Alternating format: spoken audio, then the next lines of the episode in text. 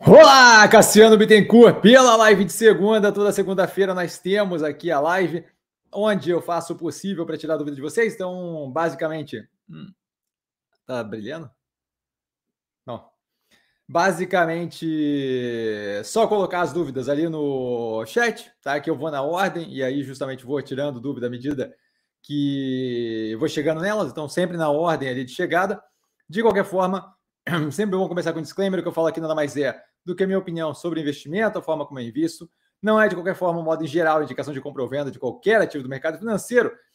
Como tem gente entrando, gente saindo do canal direto, é, eu sempre gosto de começar com uma apresentação. Meu nome é Cassiano Bittencourt, sou formado em Economia pela Fundação Getúlio Vargas do Rio de Janeiro. Trabalhei um bom tempo com análise de crédito corporate e unidades externas do Banco Itaú, então tudo que fugia da alçada do Itaú BBA e das unidades externas, Argentina, Chile, Uruguai, por aí vai. E também trabalhei pelo Banco Itaú com fundos de investimento offshore por um bom tempo também. E hoje eu sou investidor e estrategista por conta própria no mercado financeiro. Essa semana a gente tem sexta-feira é, um feriado, né? Então, uma semana um pouquinho mais curta, a gente continua produzindo e trabalhando. Vale a pena dar uma olhada no canal também. A gente está fazendo aí os shorts e reels ali é, no Instagram com um pouco mais sobre o, a parte mais técnica das análises, justamente para que vocês possam aproveitar as análises que estão para vir, justamente porque a gente começa agora essa semana é, as, a temporada de resultados do primeiro trimestre de 2023. Então a gente começa aí com Romi e os Minas, que não estão no portfólio, mas são as únicas que divulgam nessa semana. E aí a semana que vem já começa a ficar super acelerado. Tá? Justamente a gente está fazendo isso aí para poder é, dar para vocês um auxílio na compreensão de alguns pontos ali no, no nesse momento na compreensão da DRE, na demonstração de resultado do exercício. A gente está ali no lucro bruto margem bruta e agora deve continuar justamente para despesas, EBITDA e por aí vai. A gente começa com o Gabriel, que eu já me estiquei demais aqui. Eterno, Gabriel, boa noite, Eterno Mestre, boa noite a todos, sempre super educado, Gabriel, boa noite. Acha que essa queima de capital político internacional do Lula pode vir a trazer sanções é, ao Brasil, os Estados Unidos e União Europeia? Não, não vejo é, isso sendo levado a esse ponto, tá? É, se, se você quiser ter uma noção de como funciona a questão de sanção, você vai ver que o uso de sanção é, não é feito pelos Estados Unidos ou pela Europa de forma leviana ou por pouco motivo, certo? A gente tem ali é, uma queima de capital geopolítico forte, tá? Com esse tipo de absurdo que é falado, não tem outra palavra para falar. É, a, a ideia de que a Ucrânia tem qualquer tipo de, de culpa naquela história ali é ridícula e relativizar isso é simplesmente uma ideia imbecil colocada por alguém que entende zero do que está falando e que tem vontade ali de, de ser o sabujo, o capacho de um governo autocrata que está invadindo outro governo. Tá? Então, assim, diga-se de passagem, não é difícil fazer também a medição ali de, de, de, sensatez entre os governos, certo? Na Rússia agora acabou de ser condenado a 25 anos um membro da oposição. Teve jornalista condenado por divulgar é, notícia que o Kremlin não achava que era casado com quem eles gostariam que fosse divulgado, condenado a 10 anos. É, postei um podcast essa semana passada ou na outra, justamente ali com a dissidência, com o que está acontecendo com o dissidente. Dissidente que eu quero dizer assim, não é nada demais, é gente que falou, que opinou contra a questão, o conflito militar que está tendo ali. Então, assim, claramente está fora da casinha, está viajando, não, não, faz qualquer sentido aquilo ali. Aquilo ali é como eu dizer que é, num estupro, o estuprado e o estuprador têm a mesmo nível de responsabilidade, o que é, é completamente fora da casinha, coisa de maluca. É, de qualquer forma, isso passado, não acho que a gente tenha nenhum tipo de consequência mais séria no sentido de sanção. Com certeza queima o filme do Brasil, deixa a gente, faz a gente passar um pouco mais de vergonha. É, diga de passagem, um contínuo aí de vergonha, né? Então, assim, infelizmente temos que passar por isso, mas se você olhar é, a política adotada pelos Estados Unidos e pela União Europeia no que tange sanção, é, a gente vê casos bem específicos e, e, justamente a diferença entre os casos, né? É, algumas sanções aplicadas no Afeganistão é, por causa da tentativa de não financiar o Talibã, que hoje em dia é o governo lá. E aí, mesmo assim, muito discutido ali o quanto você está penalizando a população para tentar evitar que você tenha fortalecimento de um grupo que hoje em dia, na verdade, não é mais pura e simplesmente um grupo é, terrorista radical, revolucionário, como você quiser chamar, mas é sim o governo é, afegão, além de ser aquela vertente de grupo.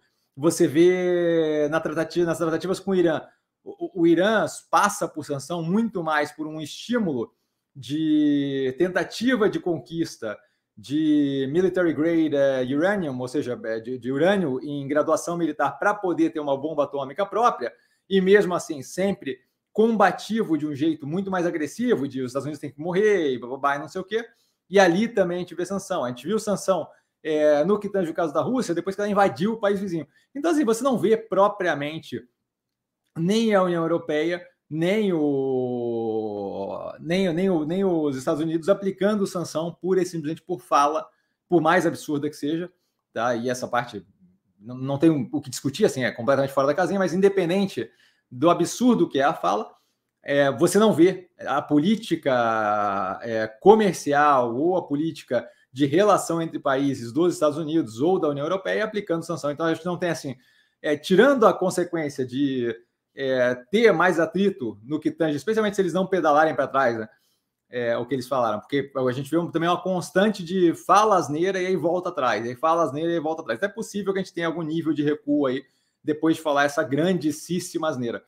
É, de qualquer forma, não, não vejo nada que de fato tenha reflexo é, que afete ações do, do portfólio, nem nada disso. Acho que é, é muito mais uma questão de colocar é, colocar o ponto de, de, que a retórica é completamente descasada da realidade do que propriamente algo que vá se alastrar para algo mais sério. Tá? Então não vejo qualquer risco de nada grave acontecer agora. E aí volto a reforçar. É, com base no que, que você fala, isso é só você ver a política que eles têm de implementação de sanção, o quão graves são as sanções, quais são os motivos que geralmente levam à sanção. Hoje em dia a gente tem alguns países que são sancionados e eles têm motivos diferentes e nenhum deles é pura e simplesmente retórica mais belicosa, certo? Carlão, boa noite, Mestre Cassiano, boa noite a todos. Super educado, Carlão, boa noite. É, na sequência, Érico, boa noite, querido Cassiano, e a todos, todas na live, sempre super educado, inclusive, boa noite, queridão.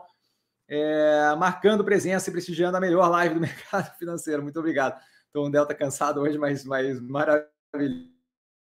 Não estou não tô, é, entregando tudo que eu, que, eu, que eu geralmente entrego. Carlão, mestre, como está a expectativa para os resultados ativos do portfólio? Para o resultado do primeiro trimestre de 2023, não é 2024. Calma lá, um ano aí. positivos. Então, hum, assim, ó, como vocês sabem, eu não fico chutando resultados, certo? A gente vê ali do mais gritante. É, acho que a gente deve ter é, muito, muito alinhado com o que a gente viu nos, na análise do quarto trimestre, certo? A gente tem as surpresas que a gente teve ali, acho que já foram é, endereçadas, a gente tem uma ideia de andamento. Acho que muito ali, Alpargatas, é, MRV, que a surpresa foi um pouco antes ainda em trimestre, e Multi, tá? Multilaser. Acho que essas três aí é o que mais surpreendeu negativamente, que de fato realinhou ali uma.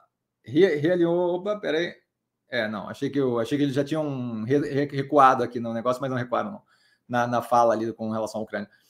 A gente tem, então, esses três aí ativos que tiveram ali uma dificuldade maior nesse trimestre, a MRV já vinha um pouquinho antes, que foram um pouco mais surpreendentes, mas tirando esses, assim, o restante acho que eu vejo bem alinhado. É, aí, para dizer qual resultado vai ser positivo ou não, assim, acho que é, acaba ficando chute, certo? Operações que são estruturalmente muito é, de um porte muito grande, que acabam entregando basicamente continuamente a mesma coisa, vamos continuar integrando, então integrando. Então, assim, o Odontoprev, não vejo destoando resultado do Odontoprev. Banco do Brasil, não vejo destoando o resultado do Banco do Brasil, sabe? É, o que mais aqui? É...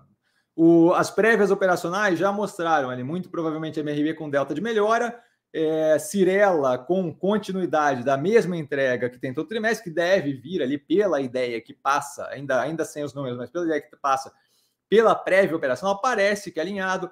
A gente deve ter também continuidade de resultados positivos, um pouco menos, um pouco mais das de grande porte aqui de, de infraestrutura elétrica, caso de Engie, caso de energia. A Mega oscila um pouco mais, a Mega costuma ter o primeiro semestre mais fraco por sazonalidade de, de, de, de safra de vento. Ambipar deve entregar novamente resultado muito constante. Então, assim, não vejo. Devemos ver melhoria contínua em lojas Renner, Iguatemi, é, Guararapes, é, então assim, é, é, é Zemp também, então assim, eu não, não, não, vejo muito Eu evito ficar preso na ideia de ficar tentando adivinhar resultado, mas, mas basicamente assim, estou bem tranquilo com o cenário. O que mais eu acho que os sustos mais, mais é, de observar assim são o caso ali do MRV, Multi e Alpargatas, mas, mas acho que está direcionado, que está engatado na direção positiva. Érico, professor, eu sei que prefere Minerva no setor de proteína animal, mas você não acha que Marfrig está um preço, em um preço muito baixo? Como tudo tem preço, não acha que chegou a hora? Gratidão. Então, eu não tenho interesse em Marfrig, porque assim, não, não, primeiro, a dinâmica da operação não é uma dinâmica que, que me chama a atenção. Tá? Eles têm uma participação com a National Beef lá fora, que nos Estados Unidos, e o setor é, de carne bovina nos Estados Unidos não está nada positivo e está indo numa direção de aperto. Tá? Então, assim, é, a precificação ter caído pode ser, em grande parte, é, dado motivação daquilo ali. Outra coisa, assim, quando você falar é, Marfrig está com preço muito baixo, com base no quê, certo? Porque é, você teve uma queda no preço de Marfrig, você teve uma queda agressiva também no preço de Minerva. Então, é, não, não, não vejo esse descasamento entre as duas. O Molina, com aquele comportamento dele de cada vez mais tomar pedaços ali da BRF, também não acho que é a coisa mais interessante. Não acho que o setor de granjeiro ali com frango e suíno é a parte é, é uma parte positiva nesse momento do mercado. A operação está bem complicada. É, não acho que é o direcionamento. A ideia toda de talvez fazer uma fusão, uma FRIG, BRF, não é o tipo de ativo que eu gostaria de ter no portfólio. Então, assim, vai, vai muito do que você quer. Eu, eu, eu não tenho interesse na dinâmica da operação. Você vê a Marfrig caindo de preço, você vê a Minerva caindo de preço. Eu vou até dar uma olhada aqui, procurar botar um comparativo, até para ter uma noção de qual é a distância entre as duas. Eu já jogo aí na tela. É, só vamos ter uma ideia ali da. Porque Marfrig tem, teve uma queda agressiva também versus uma precificação que estava é, tinha subido agressivamente mais do que Minerva, por exemplo. Certo? E Minerva estava entregando resultado positivo e tal. Não, não acho que é. É, tá vendo? É, já já vou botar aí na tela. Deixa eu pegar três meses aqui, seis meses. Aqui, ó, é isso. Se eu botar seis meses só para dar uma noção aqui, já jogo na tela. Cadê? É, agora, como é que faz isso daqui? Apresentar. Compartilhar tela. Aparece, aparece, aparece, aparece, aparece. Cadê você? É, janela. Aqui. Compartilhane. Vocês estão vendo? Então, aqui, ó, você pega seis meses de período, você vê ali, ó, é, Mafrig 33 negativo, Minerva 28 negativo. É isso que eu estou falando. Você tem uma queda, mas tem uma queda da, da Minerva também. Então, assim, é, custo de oportunidade se mede comparativamente, certo? Se eu tivesse Minerva nos R$ 15,60 e por aí vai, e a minha Marfrig com 30% de desconto, aí eu começo a, a, a, imaginar, talvez, ah, aí talvez a troca e tal. A dinâmica da Marfrig não me interessa, não é um ativo que eu tenho interesse. Mas ali faz algum tipo de diferença. Agora, tendo Minerva descontada um delta menos com seis meses versus Marfrig, é... vamos ver quanto é que dá um ano aqui. É, quando você pega um ano, dá consideravelmente mais o desconto, em grande parte pelo aperto da questão ali do mercado americano, né, que vem piorando. Mas assim, não, não, não vejo não vejo não vejo interesse na troca com esse tipo de disparidade entre as duas operações.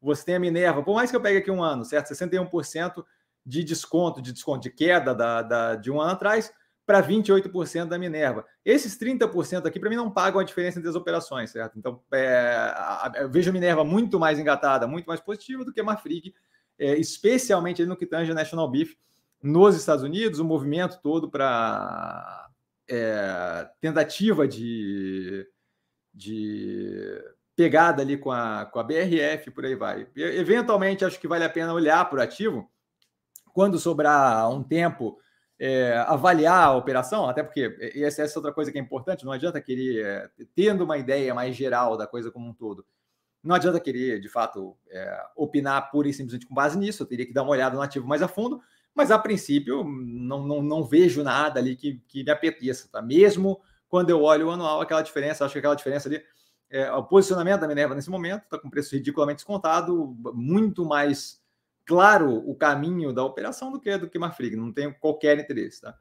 Carlão, mestre, em relação à Minerva, é, que teve uma derretida forte na cotação pode ser justificada pelo cenário macro ou foi exagerada a queda? Eu acho que não é, não é nem, nem exagerado, não faz nenhum sentido a queda. você tem um cenário de oferta de gado aqui no Brasil, que é metade da operação, é bem positivo. A gente deve ter uma oferta a, a, é, num dos picos do, do, do, ciclo do gado, de modo que a gente deve ter cada vez mais uma pressão negativa na rouba. Rouba é o custo de, de é o custo que eu tenho de, de operação.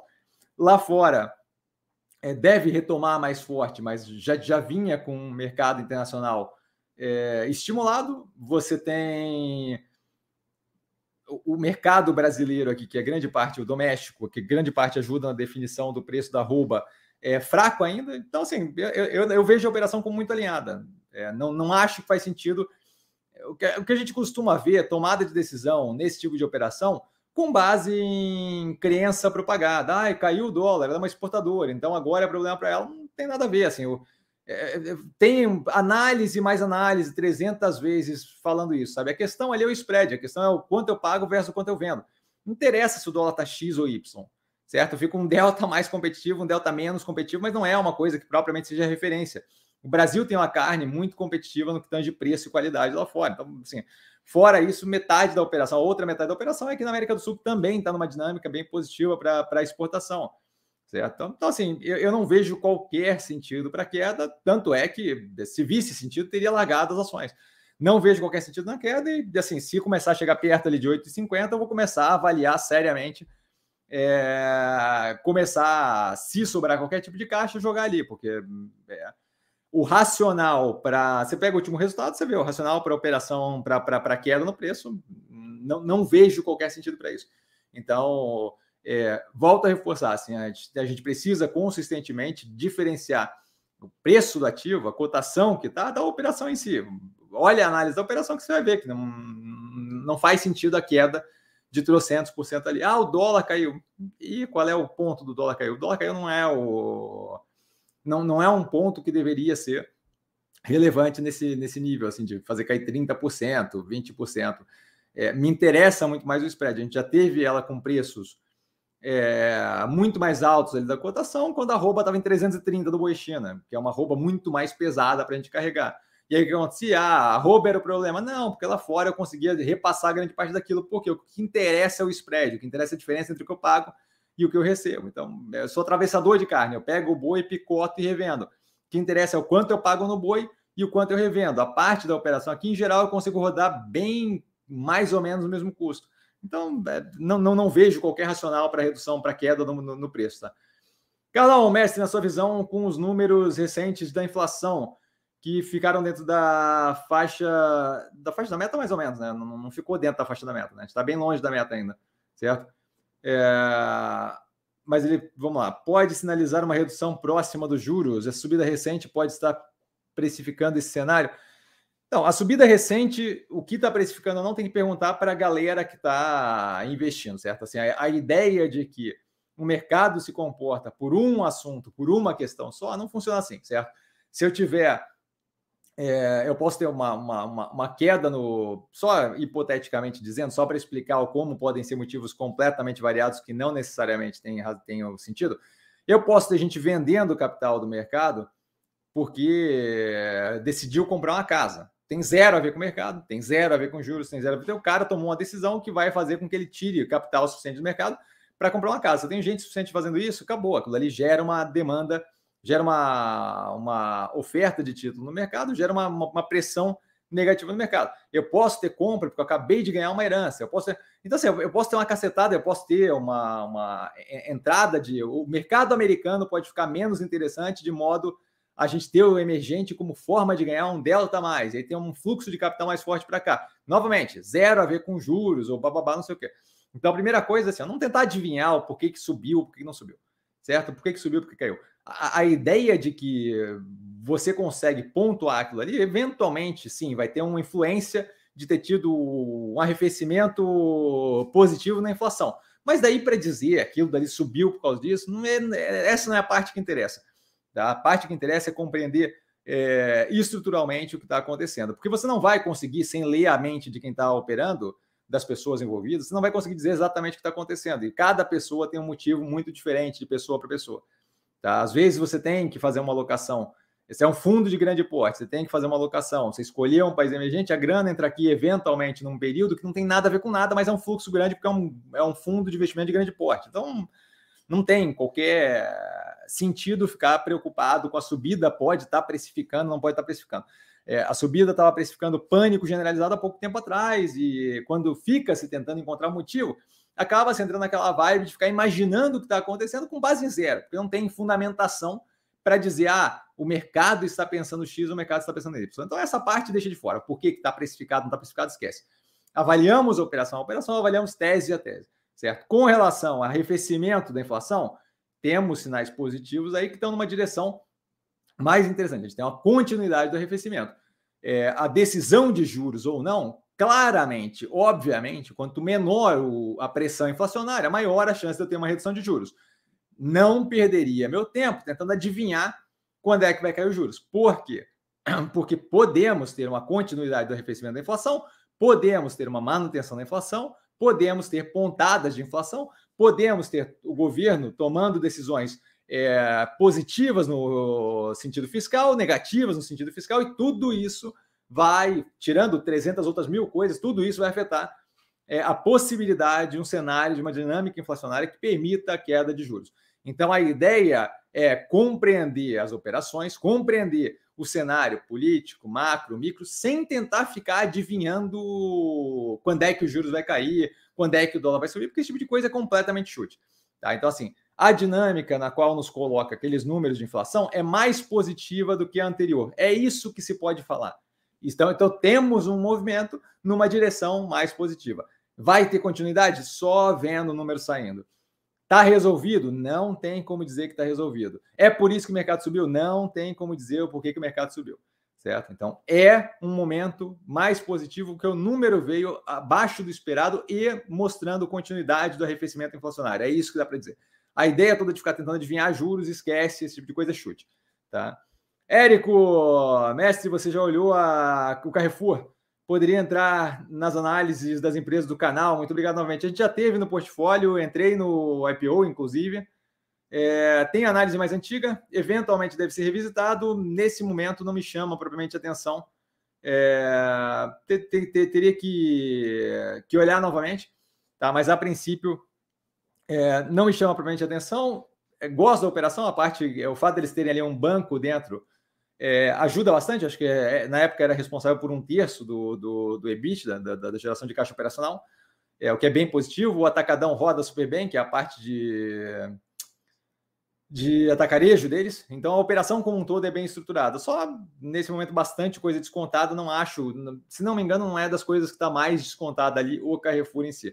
Tá? Mas aí teria que dar uma olhada mais a fundo. É que, tendo a quantidade de ativos que a gente tem no portfólio descontados, esse não é provavelmente um dos que chama atenção. Eventualmente, surgir a oportunidade de abrir uma brecha, analisaremos. Aqui a gente está fazendo análise recorrente aí, por exemplo, de Usiminas, Gerdau, Vale, por quê? Porque é um setor que de fato tem interesse assim que eu tiver um arrefecimento maior no preço do minério, por conseguinte, no preço daqueles ativos. Priner é outra que a gente avalia direto, VIT é outra que a gente então acaba ocupando um pedaço ali desse tempo de análise. Eventualmente a gente pode olhar, não é propriamente ativo que, que me chama a atenção nesse momento. Os ativos que eu estou com, com interesse em analisar nesse momento, é, em grande parte os que foram analisados no mesmo período do passado, porque daí eu consigo repassar com um ano de diferença análise. Então, é, de, de, a Dexco, Dexco não, a Dexus, possivelmente, Leve, a Natura, eu acho que é uma boa, o Wilson Sons, e a gente tem a, C, a Cruzeiro do Sul Educacional, que é uma que chama atenção, e aí a reavaliação de algumas das operações que a gente está olhando mais de perto, que é justamente o que está envolvido ali com commodity, como minério de ferro, Priner, Vitia e por aí vai.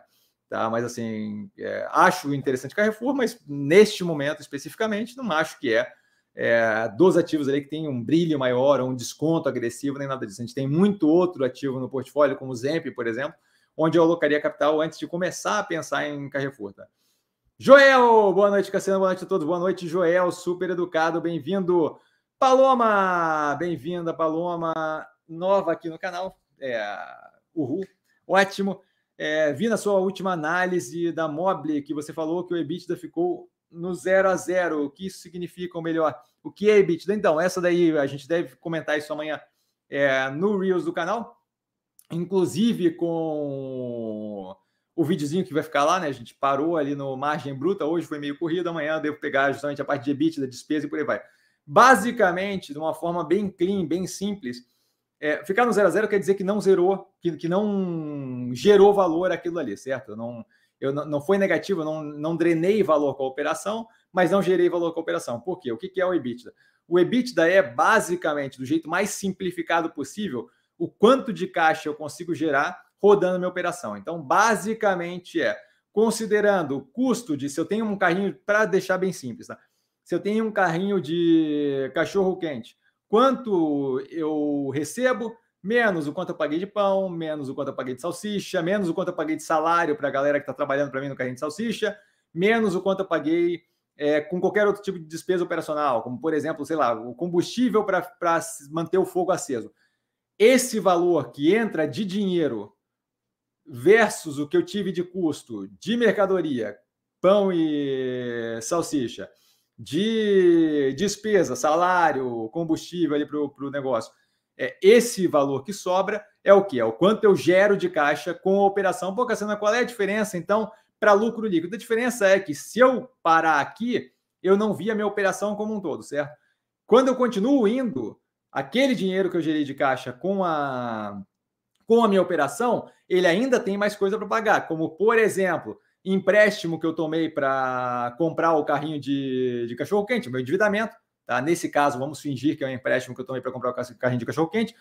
O imposto de renda, porque se eu ganhar, se eu tiver lucro com a minha operação, no final ainda vem imposto.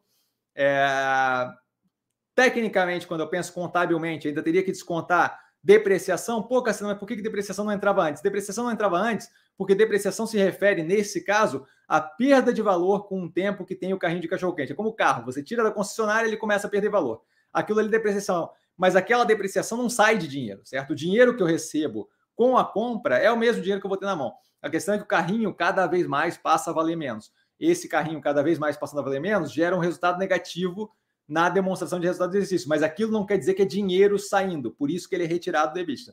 Então, de uma forma bem simplificada, o EBITDA nada mais é do que uma aproximação do quanto eu gero de caixa com a minha operação. Então, quanto dinheiro eu tenho de caixa mesmo que eu consigo usar, certo? Quanto de, tipo, se eu tiver, ai, é, meu, meu, meu carrinho é algo agora, meu carrinho de, de cachorro-quente agora foi considerado retrô e subiu de valor. Aí aquilo ali me gera um impairment no, no, contábil, de modo que me gera um resultado positivo. Aquilo ali não é operação, aquilo ali não é dinheiro, aquilo ali não é caixa, certo? Aquilo ali é meu carrinho agora vale mais, não é caixa. É, vendi o meu vendi o, tinha dois carrinhos, vendi um deles. Aquilo ali não tem nada a ver com a operação. Aquilo ali foi uma venda do imobilizado, também não entra no, no EBITDA. É o que eu faço de caixa com a minha operação. Então, no caso da construtora civil, é o quanto eu faço de caixa, é, construindo no, no, processo de construção do, do, dos apartamentos e venda dos apartamentos. É, se eu, se eu, vender, por exemplo, o escritório sede da empresa, aquilo ali não é minha operação, porque aquilo ali não é o que eu faço. O que eu faço é vender apartamento para moradia, não apartamento comercial. Então aquilo ali não entra na operação, aquilo ali é uma coisa separada.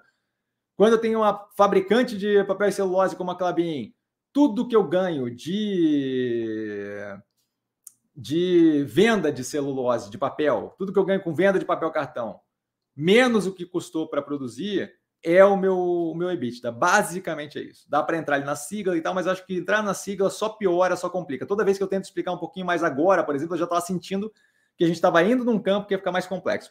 EBITDA é uma aproximação, uma proxy da geração de caixa com a operação principal. Você é um cabeleireiro, é o que você ganha fazendo o cabelo. Não conta nada que não tenha a ver com a operação principal. Ah, é, ganhei prêmio na Mega Sena, é outra vibe. Isso aí não tem nada a ver com a operação. A operação em si é aquilo ali, certo? Engenheiro. O engenheiro não teria que pensar em empresa de consultoria. Mas uma empresa de consultoria de engenharia, por exemplo, é o quanto eu ganho prestando consultoria. Tá? É, é, é, sempre o quanto eu gero de caixa com a operação. E aí, por que, que isso é relevante? Agora acho que é a parte que mais interessa. Por que, que o EBITDA é tão relevante? O EBITDA me diz o quão bom eu sou em rodar a minha operação, certo? Quando eu tenho, por exemplo, prejuízo líquido, mas o meu EBITDA é positivo, aquilo dali, mais ou menos, dependendo do como está organizado ali a demonstração do resultado do exercício, quer dizer que a minha operação eu consigo rodar, certo? Tanto é que eu gero caixa com ela. O que eu tenho de problema é com as linhas que vêm abaixo, que pode ser é, a carga tributária é muito pesada que eu não estou conseguindo aguentar, pode ser que a minha empresa está muito endividada, de modo que, mesmo gerando dinheiro com a minha operação, eu não consigo gerar dinheiro suficiente para cobrir juros e amortização de endividamento. Então, assim, aquilo ali ajuda você a entender o quão boa a empresa é no que ela faz, certo? EBITDA com margem, é, EBITDA com níveis casados com o setor, positivos, não necessariamente precisa ser pouco ou muito, porque depende de setor para setor, mas EBITDA, EBITDA positivo, casado com o que você espera da dinâmica da operação, algumas vão ser mais altas, outras vão ser mais baixas, mostra que a pessoa consegue girar aquela operação, que a pessoa consegue fazer aquilo ali rodar, que a empresa em si, a operação da empresa em si é boa. Se ela tem uma estrutura de capital, endividamento muito alto, outros problemas são outros problemas. Mas aquilo ali te dá uma ideia boa de o quão boa a empresa é no que ela faz. Eu espero não ter me alongado demais aqui. Carlão, mestre, a 3R Petroleum teve uma forte queda hoje. Acredito que tenha sido pelo fato relevante de aumento de capital. Sim, foi, foi longamente comentado.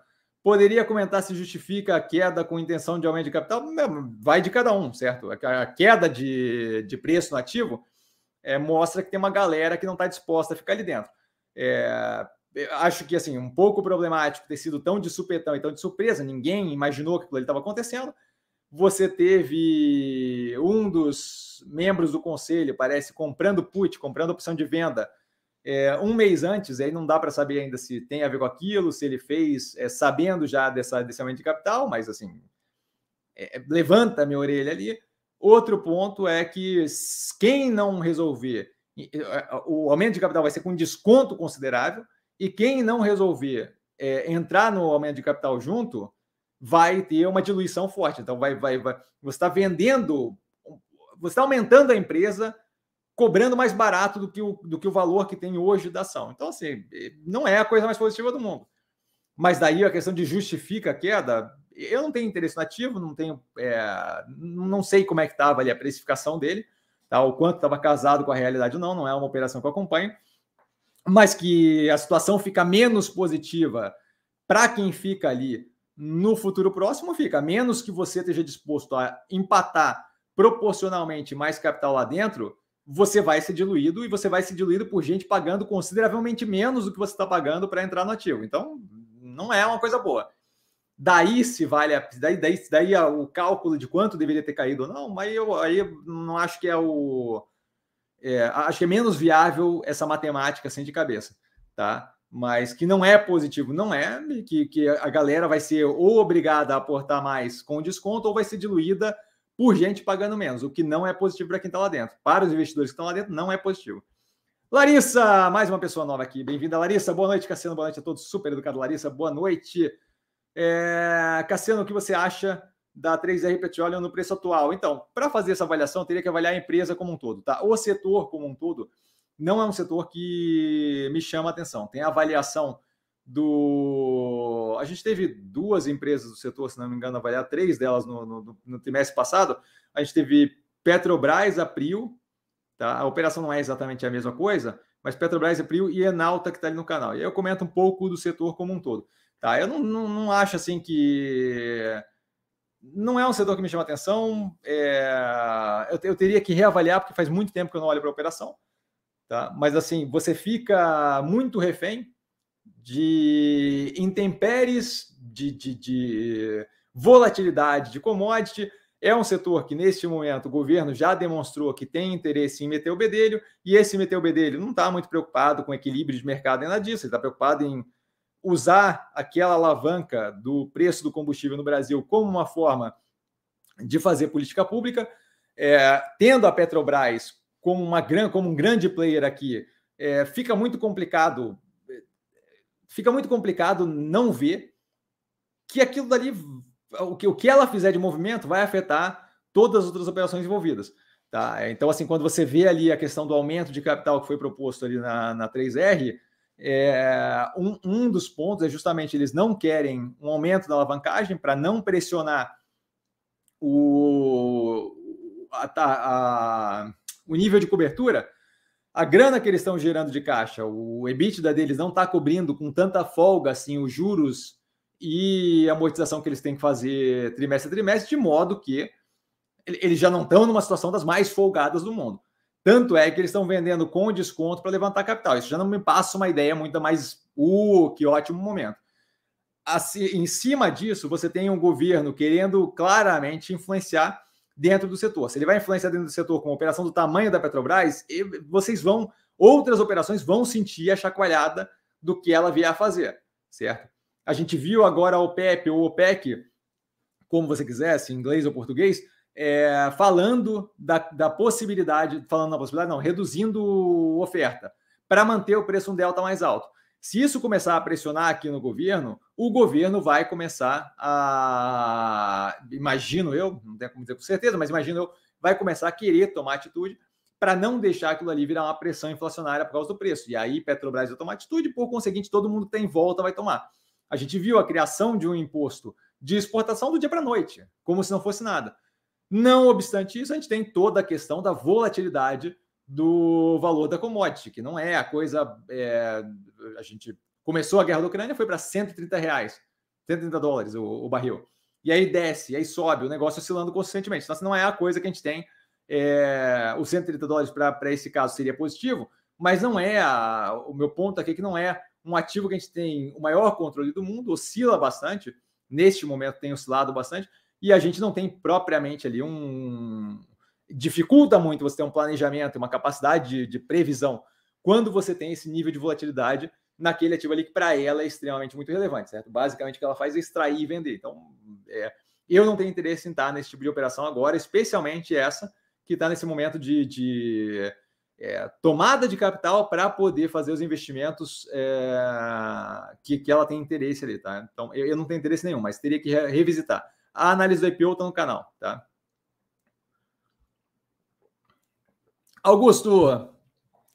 Boa noite a todos. Boa noite, Augusto. Super educado. Lucas. Boa noite, grande mestre dos Thundercats. Não acredito que eu tenho que ouvir essas coisas. Vamos para mais um episódio Derrotar Murra, o de vida eterna, exatamente. Paulo, boa noite, Cassiano. Boa noite, Lucas. Boa noite, Cassiano e demais amigos investidores. Super educado, Paulo. Boa noite. Qual a vantagem do Lula querer brigar nos Unidos? Inadmissível um presidente do Brasil querer ferrar com um aliado comercial. É, eu acho, assim, honestamente, a parte do aliado comercial e tal não é a parte que, que pega mais para mim. A parte que pega para mim é a, é a, falta de caráter foi dita. A ideia de culpar a Ucrânia pela guerra que está acontecendo é simplesmente fora da casinha. Essa é a parte que me dá mais vergonha. Eu entendo, eu não acho que a gente vai ter consequência propriamente é, séria de, do desentendimento ali, de falar umas neiras, Estados Unidos falar, falar, o, falar, repreender e por aí vai. Essa parte não acho que é a parte que é, que é incômoda. Certo? Não, não vejo ali como comentado para o Gabriel lá no começo, não vejo, não vejo consequências graves acontecendo disso. Augusto, tirando a vergonha profunda. É, Augusto, vamos deixar o like, galera, aliciando o pessoal. Obrigado, Augusto. Fernando, boa noite a todos. Super educado, Fernando, boa noite. Duas perguntas, mestre. Você citou na última live que Carrefour já esteve no portfólio, já esteve, não acompanhava o canal da época. O que fez retirar o ativo da carteira? O que fez retirar foi a subida de preço mais agressiva que chegou num ponto ali que maturou a tese, certo? É, chegou num nível de preço ali que eu estava é, contente com o andar da operação. De qualquer forma, se você voltar nos vídeos, você deve conseguir ver é, nos vídeos que tem de análise do Carrefour no canal, você deve conseguir ver a época que eu vendi. É que eu não lembro muito bem é, qual é o. Faz tempo já que estava no, no, no, portfólio, mas eu devo ter comentado alguma coisa por aquela época em, no, no, canal. Tá? Mas você consegue ver até a última análise ali, se não me engano. Mas basicamente a tese maturou a operação chegou num ponto de evolução que estava positivo, mas que eu não via muito mais espaço para crescimento do preço, estava é, alinhado ali ao, ao, crescimento. E ia passar uma coisa a ser mais do tipo crescimento orgânico com acompanhação, com acompanhamento do preço, aquele dinheiro seria maior, melhor alocado em outras operações. Então, basicamente isso. Tá? E a segunda, que eu já volto ali na Paloma, é qual a vantagem para a empresa fazer aumento de capital mediante bonificação de ações? não é uma vantagem nem desvantagem. É, não é bem isso que está acontecendo. Tá? O, que, o que você está falando aí é quando a empresa aumenta o. Ela pega lucro.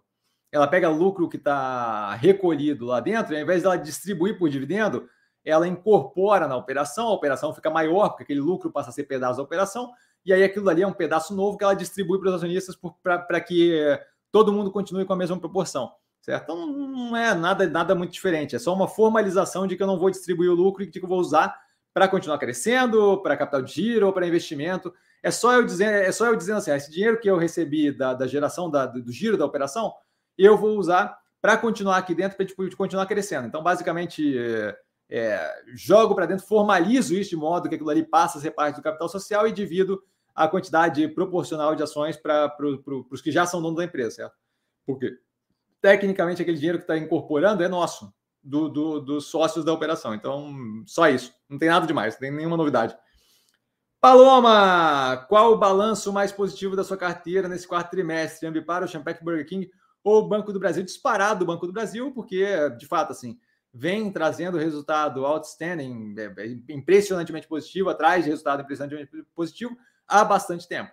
É, a comparação como um todo deveria levar em consideração mais coisas na minha visão, assim, certo? Porque se você é, for parar para pensar é, na ideia do o quão foi positivo é, para a operação, isso é bem interessante, mas eu sempre tenho que levar em consideração o custo que eu tenho de oportunidade, o custo que eu tenho de entrada naquele investimento. Certo? Então, assim, o Banco do Brasil tem preços ali muito menos descontados comparativamente, na minha visão, do que, por exemplo, Burger King e Ocean Pact, certo? De modo que o balanço do Banco do balanço não é nem o balanço, né? mas assim, o resultado do Banco do Brasil muito mais positivo nesse trimestre, claramente, mas o preço muito menos discrepante do que o resultado da Ocean Pact, por exemplo, que veio muito, muito alinhado com o que a gente estava falando, mas o preço está ridiculamente, absurdamente muito descontado.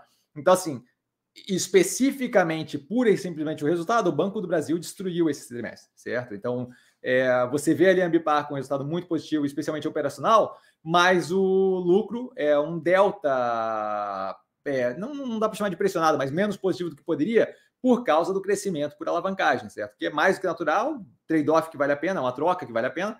Eu alavanco um pouco mais e pago um pouco mais de financiamento, de, de, de, de custo financeiro para poder crescer mais agressivamente, com mais vigor e mais velocidade.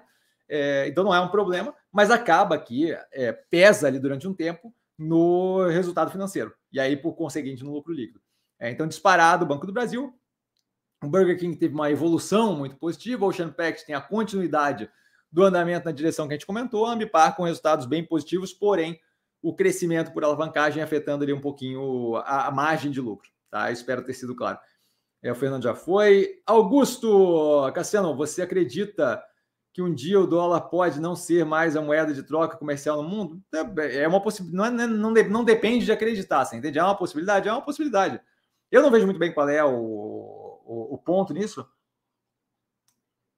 Essa discussão toda que o governo faz de não vamos ficar refém do dólar, o dólar não é uma moeda usada em padrão é, porque alguém determinou isso e oprimiu o resto do mundo, é só porque é a moeda que está vinculada à maior economia do planeta, de modo que é uma moeda que se comporta de forma mais estável e que me permite fazer negociações e usar como reserva de valor com muito mais segurança do que o renminbi chinês, do que o real brasileiro e por aí vai.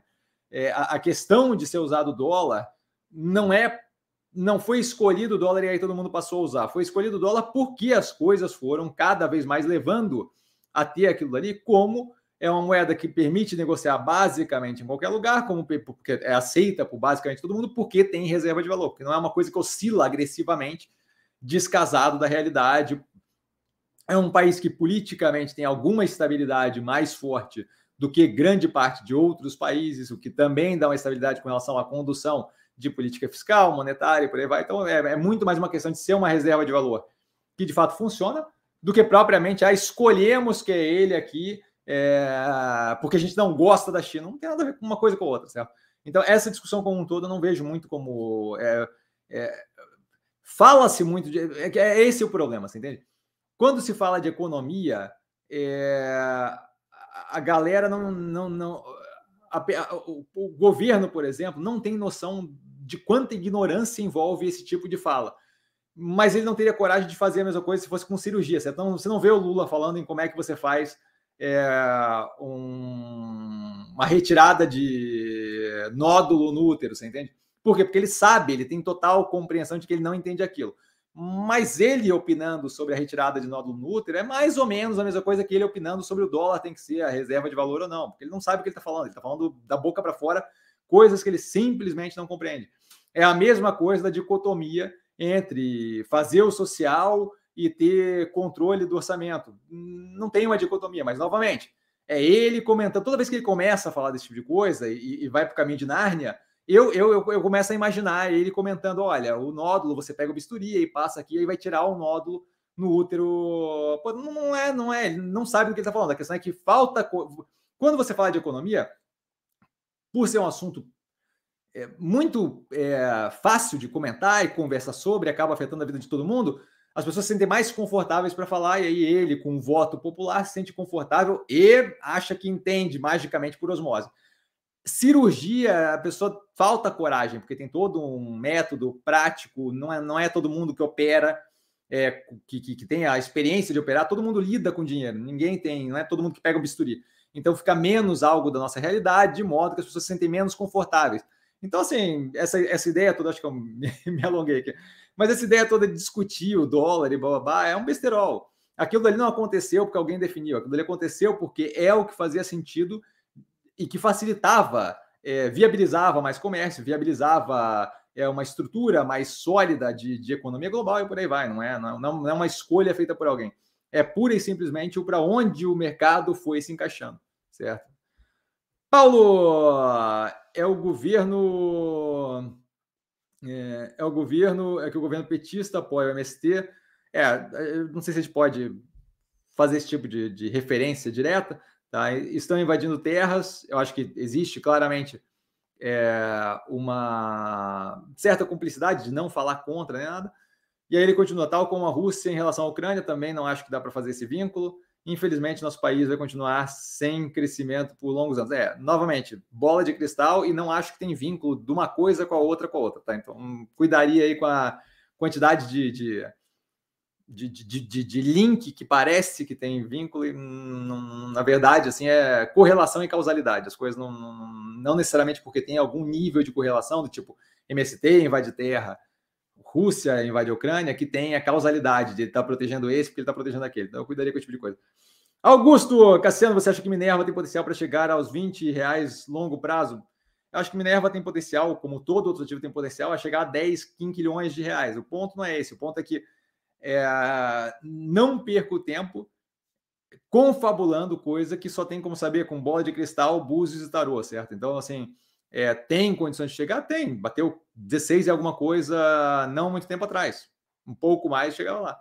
Se você conseguir é, extrapolar um pouco e imaginar situações mais positivas ou menos positivas, você consegue imaginar que a operação tem chance de chegar lá embaixo ou lá em cima. O, o, é, é, esse exercício é contraproducente de ficar imaginando qual é o preço que poderia chegar. Tá? Acho que a gente foca no ponto que a gente consegue ver, que é o quê? Como é que a operação está rodando, como é que está o setor, dinâmica de, de arroba de gado, dinâmica do mercado aqui no Brasil, lá fora, como é que está a exportação e por aí vai, que essa parte a gente consegue controlar.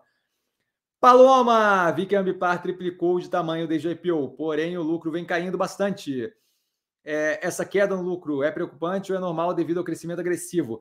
Na verdade, é normal, é, não, é, não, não, tem normal ou não, tem, ou não normal, certo? Não é preocupante, é, é casado com a estratégia adotada e, e, e, em um momento onde você tem os juros crescendo um pouco mais. Então, você tem uma estratégia deles que foi determinada como crescimento por alavancagem. Então, vou tocar fogo em capital e comprar várias operações que já entram rodando, porque eu quero expandir. Eu vejo é, ganho estratégico quando eu expando a operação de forma mais agressiva. A gente, por exemplo, expandiu bastante nos Estados Unidos ali a, a Response, adquirindo outras capacidades, outras habilidades com a environment. É, isso exige capital e é, o, o, dinheiro na época que começou isso daí estava muito menos é, caro no sentido de juros, de modo que estimulava esse crescimento mais agressivo é, aquilo dali acaba gerando o quê? Uma despesa financeira. Isso tudo é comentado na análise do canal. Tá? É aberto lá. É, isso daí acaba gerando uma despesa financeira, que é o quê? Juros e amortização. Como eu cresci mais agressivamente, é, é mais do que natural que com subida de juros, aquilo ali me pese um pouco mais. Mas assim, a gente vê ali claramente a operação gerando caixa, é, dando lucro ainda. Então, assim, não, não vejo qualquer coisa preocupante. Os juros não é algo que eu vejo crescendo continuamente. Se os juros não está crescendo continuamente além do que está agora, é, você não deve ter um aumento no custo de, de carregamento daquela dívida, de modo que a gente está vendo meio que o topo do quanto chega aquele custo. Então é uma questão de é, a operação continuar rodando e quitando as dívidas paulatinamente.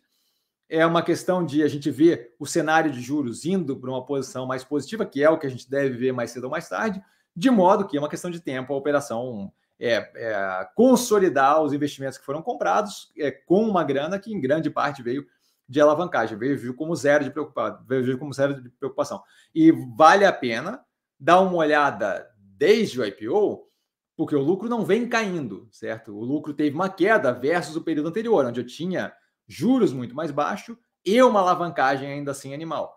Mas se você vê o crescimento da operação e vê o crescimento dos valores é, do IPO até aqui, você vai ver que é, a história não é bem essa, certo? A gente teve uma queda ano contra ano, porque no ano passado eu tinha, no final de 2021, eu tinha uma situação de juros de alavancagem diferente do que eu tinha no final de 2022, mas não é propriamente que vem caindo o lucro, certo? Você teve uma queda ano contra ano por, pela, pela dinâmica ter mudado ali, a alavancagem ter continuado crescendo. Gabriel, a alavancagem não minto, tá? não é nem a alavancagem, continuou crescendo, foi a, a dívida líquida porque você não tinha nenhuma alavancagem crescendo. O que você tinha, a alavancagem estava estável, mas você comprava operações que entravam rodando com EBITDA. De alavancagem, quando eu falo aqui, é dívida líquida sobre EBITDA. Então você tinha operações que entravam rodando com EBITDA forte, casado, de modo que a alavancagem se mantinha, mas a minha dívida líquida ia subindo. Se eu tenho uma alavancagem casada, mas a dívida líquida vai subindo, a minha despesa financeira continua aumentando. Por quê? Porque eu estou comprando várias e várias operações. Então você tem um cenário que tem uma queda do lucro porque eu tenho um crescimento agressivo na operação. Se você olhar, por exemplo, geração de caixa ali que a gente comentou antes, o EBITDA, você vai ver que teve um crescimento agressivo. Aquilo dali, eventualmente, quando tirar o peso é, do juros sobre o meu resultado final, meu bottom line, meu lucro líquido, aquilo dali vai me mostrar uma situação, uma situação da operação muito mais positiva, médio e longo prazo, certo? Gabriel, mestre Dilma, no, é, Dilma como presidente do Banco dos BRICS, para você, acerto, indiferente ou piada? e aí ele comenta, sinceramente, não sei como os outros países não vetaram isso. Ah, então, não vetaram porque aquilo ali é um cargo que, assim, é, é, não é propriamente um cargo nervoso no sistema financeiro global. É, é muito mais, eu acho que é, é muito mais uma conversa geopolítica de interrelação, de relação entre países, do que propriamente é, algo que vai afetar a economia mundial, certo? Você tem ali um banco de estímulo a desenvolvimento de bancos de, de, de países, especialmente países de menor, menor porte, tá? especificamente ali Brasil, Rússia, Índia, China e South Africa, África do Sul. Tá? É, de modo que, é, assim, é, a, a, a, isso é, esse é o ponto. Tá? Então, eu acho que é muito mais uma questão de discussão diplomática, geopolítica, do que propriamente é, uma coisa que se coloca lá por qualificação. Aí, assim, se você vê a primeira entrevista dela, você vê. É, ela, ela, ela, não fala inglês, é, é, um banco multinacional, ela afundou o país em dois anos, é, teve a, a, pior recessão, eu não sei desde quando, mas foi, foi uma recessão cavalar, certo? É, por, por quê? Porque ela mostrou a incapacidade que ela tinha de lidar com a economia. Então, assim, é, não é uma questão de opinião minha dela ser qualificada ou não ser qualificada, ela claramente não é qualificada. E se você parar para pensar em qualificação como comparativo, como custo de oportunidade, é, ela ela tá lá, certo? E a galera fala, ah, não sei o que e tal, dá uma chance para ela e babá. Eu, eu, eu preferiria estar tá dando uma chance para uma mulher negra que de fato tem qualificação, é, com economia e bababá, não sei o que, e que de fato merece estar naquele cargo, do que a pessoa que fez o PIB ficar negativo violentamente por dois anos no Brasil é, e, e pura por, por teimosia, certo? Por teimosia, que tem envolvimento com uma sequência de escândalos de corrupção com o partido e o governo e por aí vai, pedalou fiscal, não fala inglês, pô, peraí, assim, é, é, claramente não é a pessoa mais é, qualificada para estar ali, mas, novamente, volto a reforçar, a diferença que faz é zero. Eu, assim, é, a diferença que faz é zero. Eu só, eu só é, a, a, questão ali de é qualificada, claramente não é. Claramente não é. Você, consegue, você joga uma pedra numa. Você joga uma pedra dentro da Fundação de Estudo Vaga, você encontra alguém mais qualificado para tocar aquilo ali. Certo? Então, assim, não, não, claramente não é. Não, não, não tem. Não, não, eu não preciso falar, é só ver, ver a primeira coletiva que ela deu, que você vai entender o. Fica, fica óbvio na cara, assim, por favor. É absurdo. Diga de passagem, lembra o caso do cara da Apex agora, certo? A Apex é para promoção de exportação do Brasil, a, o órgão ali de promoção de exportação do Brasil, e o nosso diretor ali da PEX, que eu chamo, acho que não é presidente, acho que é diretor, o diretor da PEX não fala inglês. Então, assim, volta a reforçar. É, você tá na frente, na diretoria. É... o Paulão tá falando besteira aqui. Você tá na diretoria de uma operação que tá para ampliar relação com outros países comercial e você não fala inglês, pelo menos, pô, peraí, é ridículo, certo? Não faz nenhum sentido. Claramente não deveria estar ali, certo? Fabrício, boa noite, mestre, a todos. Boa noite, Fabrício, super educado. É, BR Partners salvando CVC e Marisa do fundo do poço, ajudando com relação à dívida totalmente descontada, BR Partners. É, eu não sei muito bem qual é o ajudando com relação à dívida aí, mas, mas é, eu vejo como bem descontado o ativo, acho que está muito bem posicionado. Paloma, essa queda no dólar deve prejudicar o próximo balanço da Oceanpact, visto que grande parte da receita é dela em dólar. Então, é, é, só um pouquinho.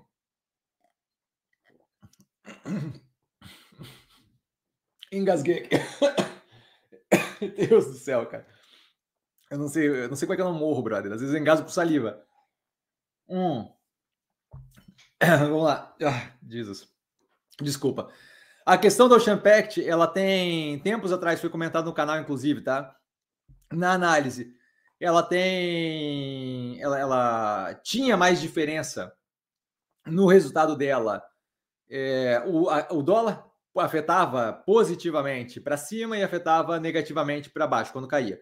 Nesse momento, ela fez recentemente, recentemente, dois, três semestres atrás, se não me engano, é, ela começou a fazer hedge cambial, de modo a reduzir esse efeito na operação. Se não me engano, agora é um milhão de EBITDA para cada 10 centavos de dólar, alguma coisa assim, mas isso está explicado na análise, eu não tenho o número de cabeça. Tá? Mas a gente teve uma redução em mais ou menos é, de, de, de 4 para 1 é, milhão por, por 10 centavos, alguma coisa do gênero. Então, assim, hoje em dia, o efeito do dólar na, na operação dela é muito menos agressivo. Tá? É consideravelmente menos agressivo. Então, é, não vejo como problema. Na época, inclusive, a questão do hedge cambial foi algo que eu comentei como algo positivo, justamente para evitar ficar refém desse tipo de questão, de, de você ter oscilação do dólar que nada tem a ver com a operação e que acaba afetando a operação negativamente. Então, hoje vai ter algum nível de efeito negativo, sim, é, dólar mais barato para a gente é menos positivo. É, mas não é algo que vai afetar a operação graças ao hedge cambial de forma, é, de forma que seja nociva para a operação. Tá? Isso aí também tá explicado na análise do canal. André, boa noite, mestre dos magos da Bolsa. Boa noite, André. É, essa taxação de importação de importados pode gerar uma demanda maior para produtos da Guararapes? Com certeza, tanto Guararapes quanto Via, quanto Renner e por aí vai. Por quê? Porque você cria, você, você aumenta o custo de oportunidade de comprar o produto lá da Shein e torna o nosso relativamente mais barato aqui, certo? Porque se eu tinha a opção, se, se eu tinha a opção da, da Renner a 100 reais e lá a 30, era uma moeda de troca. É, é, um, é um nível de troca. Se eu tenho a opção de aqui a 100 reais e a Shein a 60, 70, aí a, a moeda de troca já é completamente diferente, certo? Então, com certeza vai melhorar é, o cenário competitivo, inclusive foi comentado no canal isso daí, é, vai melhorar o cenário competitivo para todas as operações que se encontram aqui que tem algum nível de competição com Shein, Shopee, é, AliExpress e por aí vai, tá? Com certeza. E ele continua, oi mestre, já avaliou a Kepler, a Kepler Weber? Já, já avaliei, avaliei o quarto trimestre, diga de passagem, tá no canal. Tem que dar uma olhada nas análises, hein, cara. É, tem a playlist lá, tudo separadinho, deixo tudo bonitinho para vocês, hein. Tá lá, Kepler Weber, é, QPL3 está no canal analisada o quarto trimestre. Tá? São 61 análises do quarto trimestre, essa é uma das que foi. e aí ele continua com demanda pelo serviço dela está bem alto. É, é, é a, a, matemática que se faz para avaliar o investimento não é bem essa, mas, mas é, é positiva, a operação está bem posicionada. Preço parece escasar do valor. É, aí eu já não sei. Acho que vale a pena dar uma olhada na análise. É, a primeira análise eu fiz justamente esse, esse caminho de, de evolução da operação, onde você vê uma evolução positiva da operação e você vê o preço evoluindo também agressivamente naquela direção. Então não é como se ela tivesse com queda no preço agora, com uma base pequena. Ela está com queda no preço agora de uma base absolutamente lá no topo. Tá? Mas vale a pena dar uma olhada na análise. André, boa noite, mestre do portfólio. Quais as mais descontadas? Foi é, é postado todo domingo no canal, no vídeo Movimentos da Semana. Tá? Naquele vídeo ali eu comento justamente todos os ativos que eu vejo como extremamente muito descontados. Está num nível alto, porque a gente está com preço muito deprimido ainda é, mas tá lá, tá? São várias operações que estão lá. É melhor ir lá e dar uma olhada, porque não vou lembrar de cabeça aqui todas. Tá? Mas tem o vídeo que sai no domingo, movimentos da semana. O vídeo, o vídeo que saiu ontem às 7 da noite. Tá? Toda semana eu comento justamente isso. Quais ativos mais descontados do portfólio. Paloma, tem algum ativo fora do portfólio que você está observando? Sim, tem vários. Tá? Com interesse mais imediato, a Priner e a Vitia. Tá? A Priner com prestação de serviço para a indústria e a Vitia com analisado no canal também, e a Vitia também analisado no canal, é, que opera ali com é, defensivo orgânico, macrobiótico, microbiótico e por aí vai para lidar com plantação da forma não química da coisa, né? da forma é, orgânica ou com uso de insetos, esse tipo de coisa para proteger fazenda, estimular crescimento, fertilizante, por aí vai. Tá? Então, essas duas e menos imediato, que eu estou aguardando, na verdade, é, um maior arrefecimento ali da economia global e, por conseguinte, o efeito disso no minério de ferro, é, operações que a gente estava observando sem uma escolha ainda, mas Use Minas, Gerdau, Vale, CSN Mineração e por aí vai. Tá? Que são operações que devem ter é, uma.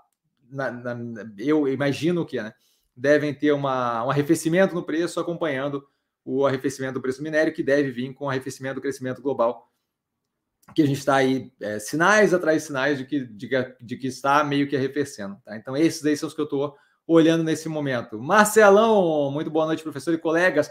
Super educado, Marcelão, muito boa noite. Se ainda não, coment, não foi comentado, viu o rolo com a 3R, viu o rolo com a 3R, foi comentado, acho que foi a primeira pergunta, não. É, bom, foi comentado lá para o começo, não sei se é a primeira pergunta, mas é, foi comentado e basicamente você vai ter ali uma diluição é, com desconto de quem for acionista e resolver não entrar. Então é, é de fato assim um movimento para quem é acionista da operação é negativo, muito muito provavelmente por isso a liquidação ali de ativos das pessoas envolvidas, tá? Débora, boa noite, boa noite, Débora. Augusto, seja bem-vindo a Paloma, super educado, ele, a galera super doce aqui. André, boa noite, Messi. Boa noite, André. Qual colocaria mais peso na carteira, Zemp, Guararapes ou Mobile? É, não, não acho que a, que, a, que a coisa funciona bem assim, mas das três, é, eu vejo Zemp e Guararapes, é, vejo as três bem descontadas, mas assim, especialmente Zemp e Guararapes. E a Mobile está passando por um processo ainda de evolução, de lidar com a mudança para o digital e tal. Então, assim, não acho que vale a pena uma alocação muito agressiva na Mobile, dado que é um ativo que envolve mais risco, porque não tem. Diferente de Burger King, Popeyes e é, Riachuelo ali, não é uma operação que está propriamente já consolidada. Aqui no Brasil é uma operação que tem alguma coisa para galgar ainda, preço ridiculamente muito descontado, mas ainda tem alguma coisa para galgar. Então eu cuidaria com o excesso de alocação na Mobile só porque é um ativo que naturalmente tem mais risco, está passando ali por uma prova de de uh, uma melhoria contínua, mas ainda com resultado é, debilitado, no momento mais pressionado e por aí vai. Então ali eu não, não, não acho que vale a pena uma alocação maior, de maior tamanho, mas Zemp e Guararapes eu não vejo problema, daria preferência para Zemp. Tá?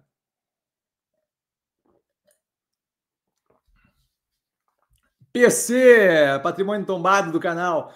Boa noite, Cassiano. Boa noite, PC. Ele sempre muito educado com o clássico. Boa noite, senhoras e senhores. Bem-vindo novamente, PC. Erlano, boa noite a todos. Cassiano, boa noite, Erlano. É, super educado. Por que a elevada dívida que é alegado como motivo de mal precificarem a Neoenergia não é motivo para derrubar a precificação da Equatorial que só sobe. Pois é, eu não sei qual é a. Primeiro, assim, não, não, eu não sei se é isso que é alegado, porque eu não acompanho terceiros, tá? Então, não sei o que eles alegam com relação à energia. Com relação ao endividamento da energia, eu não vejo como, como algo preocupante. A operação roda super bem, gera caixa tranquilamente, forte, é, tem lucro considerável. Então, assim, zero preocupado. A gente tem alavancagem parecida em várias outras operações é, de infraestrutura elétrica. Por quê? Porque o setor de infraestrutura elétrica, em geral, exige uma quantidade maior de capital, as condições são diferentes, o custo da dívida geralmente é muito menor. É, dado que eu tenho o colateral ali de usina e o vínculo do, da geração de caixa vindo do governo e por aí vai. Então, assim, eu não acho que faz qualquer sentido. Acho que a grande questão ali é, é, que eu acho que não faz nenhum sentido é, a questão de a dívida da Neoenergia ser considerada elevada. Então, tem que perguntar, na verdade, para quem está fazendo esse tipo de avaliação, qual é o sentido, porque você olha o resultado da energia, contínuo aumento no lucro, contínuo melhoria do resultado, é, dívida elevada com base no quê? Não, vejo como, não vejo sentido nenhum, tá? É, então, assim, essa comparação, assim, é, é não, não, não, não tem muito nexo, tá? Então, assim, eu não vejo como alavancada excessivamente. Se você olhar outros ativos do setor, você vê que alavancagem bem próxima, bem casada entre eles. É, isso é coisa de quem não sabe o que está falando, tá? Paloma, pela sua explicação, a queda no EBITDA da Grid é normal e, de certo modo, positiva pelo corte nas partes menos eficientes da operação. Então, é, é, exatamente, a gente comenta isso justamente no, na, na, naquele momento em que ele decidiu fazer a mudança. E ela continuou, que no futuro vai gerar uma operação mais eficiente. Então, o futuro a gente vai ver, e aí é justamente o que a gente tem observado desde a mudança da dinâmica ali pelo CEO. Mas assim, é, a queda no EBITDA não é propriamente uma questão, não é, não é que é positivo, mas assim, é compreensível você ter uma redução no EBITDA neste primeiro momento, dado que eu estou tirando pedaços da operação que vão deixar de gerar caixa, mas que vão abrir espaço para foco e investimento em outras partes que tendem a ser, pelo que eles estão fazendo lá, é, tendem a ser mais eficientes e no futuro a expectativa é justamente que a operação fique mais focada no que interessa e mais eficiente, com certeza. Mas é isso tudo é justamente o que a gente tem acompanhado. Os últimos dois trimestres foram positivos, especialmente o anterior a esse terceiro trimestre, que já mostrou algum nível de resposta positiva ali ao resultado. Tá? Mas é, é uma operação que está fazendo um processo que sim, eu vejo como positivo, mas não, eu não gosto de assumir que vai ser positivo, a gente tem acompanhado e tem dado é, indicativos de que a direção é positiva. Birran, chegando agora, boa noite, ótima semana a todos, super educado Birran, boa noite. Paloma, qual empresa do portfólio, o senhor, o senhor é ótimo, qual empresa do portfólio o senhor vê como boa pagadora de dividendos no futuro? Então, é, vale a pena dar uma olhada no BEM do canal que eu falo sobre dividendo? Dividendo, o pagar dividendo em si não é o foco, certo? É, o foco é a operação rodar bem. Então, porque o pagar dividendo é basicamente só uma escolha do uso do dinheiro. Poderia ficar reinvestido, seria nosso também, só que como participação da operação.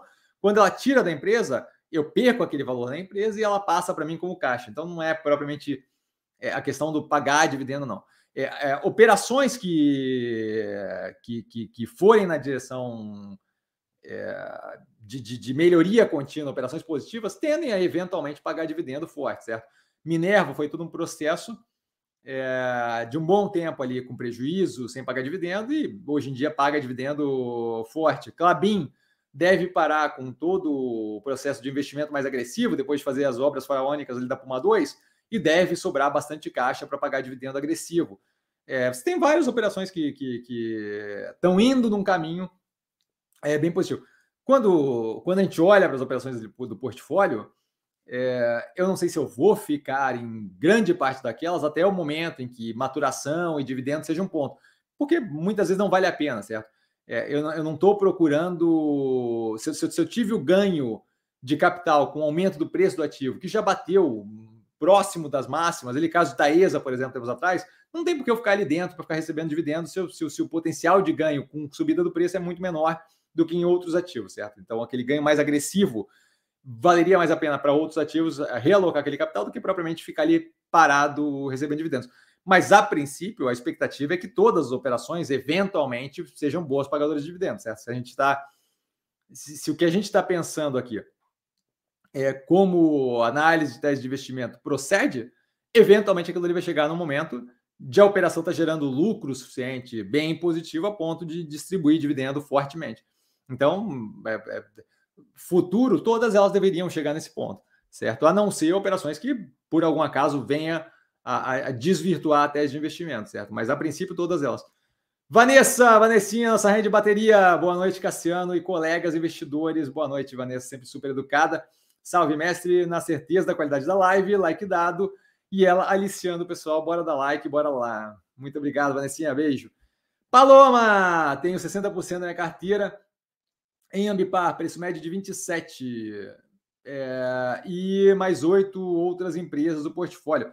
Você venderia uma parte para realocar ou não vê problema nessa consideração em Ambipar? Vejo zero de problema na Ambipar especificamente, é um dos ativos ali que eu vejo com mais sólidos do portfólio é, é, não, não acho que é problemático. Acho que não tem a necessidade de continuar realocando ali. Eu daria preferência para qualquer capital que sobrar, daria preferência para pulverização, para ampliar essa diversificação. Mas eu passei por uma situação parecida de mais do que 60% da carteira com Minerva tempos atrás, certo? Minerva foi é, um pedaço muito grande da carteira é, quando começou a alocação mais forte ali em Minerva durante aquele período é, que, que, que o. Eu não lembro se era o Temer, é, ali próximo da eleição do, do Bolsonaro. Então ali começou a construção de um pedaço bem grande na, na Minerva, que era muito mais, é, que era muito menos sólido naquela época, diga de passagem. Então, assim, a Ambipar não é um ativo que me passa receio com relação a ter alocação de 60%. Não acho que é problemático.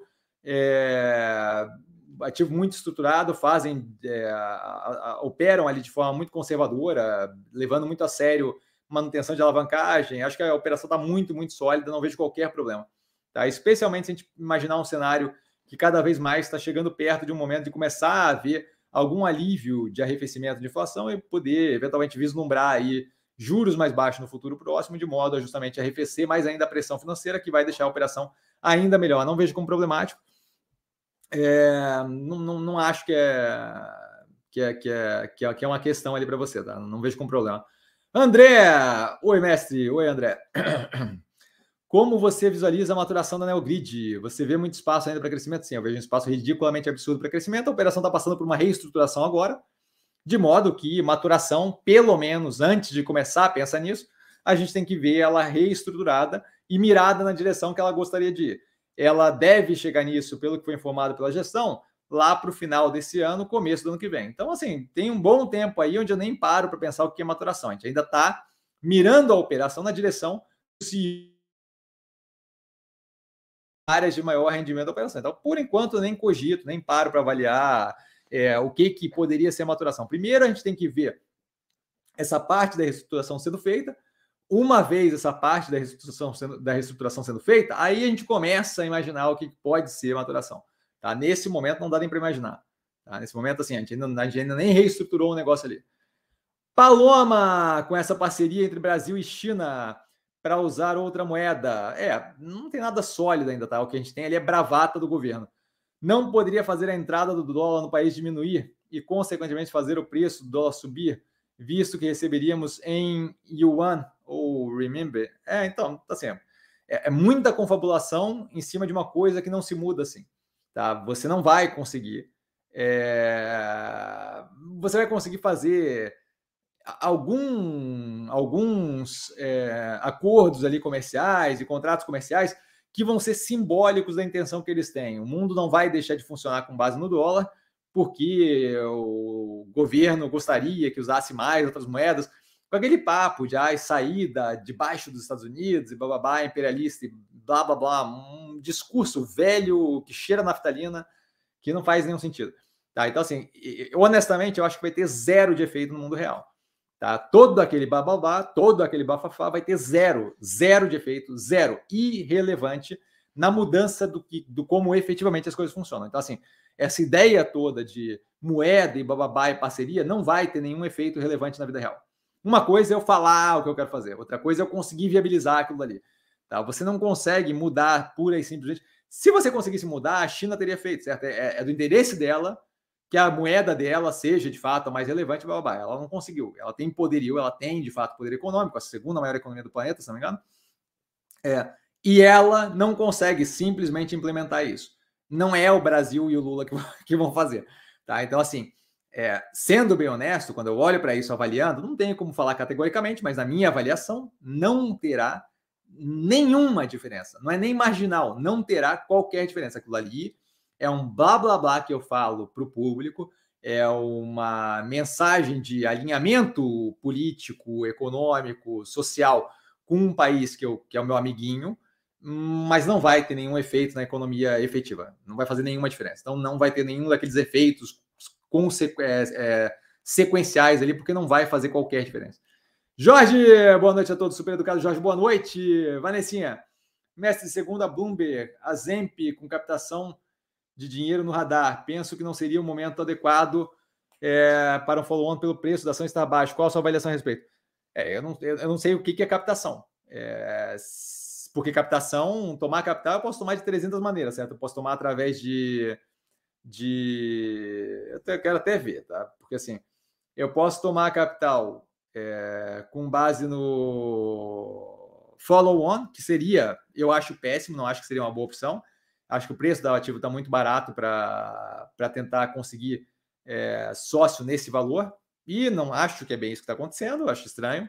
É, você poderia tomar debenture, é, você poderia tomar é, por debenture, você poderia tomar por captação diretamente com instituição financeira. É, e outra coisa que vale a pena ver, tá, especialmente sendo a Bloomberg, é que talvez você tenha lido uma matéria sobre o Burger King e não sobre a Zemp. A Bloomberg não noticia, é, em geral, empresa small cap brasileira, certo? Eles geralmente falam do Burger King. Quando eles falam Burger King, eles estão se referindo ao RBI, ao Restaurant Brands International. Vale a pena até você é, dar uma olhada na matéria e clarificar se é esse o caso, porque eles não costumam pegar ação de pequeno porte brasileira, a gente aqui vale a pena novamente diferenciar. A gente é o franqueado master do Burger King e do Popeyes aqui. A gente não é o Burger King do mundo. O Burger King do mundo é lá com 3G, lá nos Estados Unidos, o RBI, tá? Que tem ali, que é o dono da franquia, que é o dono da, da, da marca Burger King, que é o Restaurant Brands International, que não tem relação societária com a Zemp. A Zemp é uma operação aqui no Brasil que tem direito a explorar a franquia no Brasil exclusivamente como franqueada master e aí pode passar para outros franqueados. É, pelo essa franquia, essa franquia master é dada pelo RBI lá fora, mas não é a mesma operação. Tá? Então, primeira coisa que eu faria, questão de entender é o quê? Qual, de, que, de que Burger King eu estou falando? A Bloomberg, volto a reforçar, a Bloomberg acho pouco provável que eles estejam noticiando a Zemp. Vale a pena dar uma olhada, eles geralmente não pegam small cap aqui no Brasil para noticiar. Tá? E aí, se você puder informar lá embaixo, é, super ajuda, porque daí já tira isso da, da frente. Hélio, boa noite, mestre e amigos do canal. Boa noite, Hélio, super educado. Ótimo ver caras novas por aqui, é verdade, maravilha. Parabéns, muito parabéns, Cassiano, pelo trabalho e agradecimentos pelas análises sempre bem fundamentadas. Fico honradíssimo com as palavras, sempre um prazer, cara. Paloma, BR Partners, desculpa, BR, é, imagino que seja BR Partners, é BR, BRB. BRBR não existe está é, tá muito descontada aí, pagando em média 10% de dividendos. Você vê a manutenção desses dividendos, só o yield já vale investimento. Então, volto a reforçar, vale a pena ver o BEM do canal sobre dividendos. É, eu, eu, não acho que. É, é, fica difícil falar se eu vejo a manutenção do dividend yield, por quê? Porque o dividend yield é sempre uma referência ao preço do ativo. Eu não acho que o preço do ativo vai ficar nesse, nesse, nesse, nessa faixa. De modo que a operação melhorando, a gente vai ver a subida do preço junto com a melhoria do resultado, por conseguinte, subida do dividendo. Hum, só chutando, só é só com bola de cristal para saber se vai bater é, o mesmo nível de pagamento versus a precificação. Essa não é a parte relevante. Assim. É, imagino que eles devam pagar mais dividendos, que deve ficar mais positiva a operação, mas daí para dizer é, qual é o dividend yield que vai dar, não... e dividend yield, para quem não sabe, é a, é a proporção de quanto paga de dividendo por ação versus o preço do ativo, tá? Felipe, boa noite, Messi. Só um golinho de água que tá pegando aqui a garganta. Boa noite, Messi. E amigos da live, super educado Felipe, boa noite. Chegando atrasado, maravilha, sempre bem-vindo. Tendo em vista o ótimo resultado da inflação de abril, haveria justificativa para o BC não reduzir a taxa de juros, nem que seja meio por cento?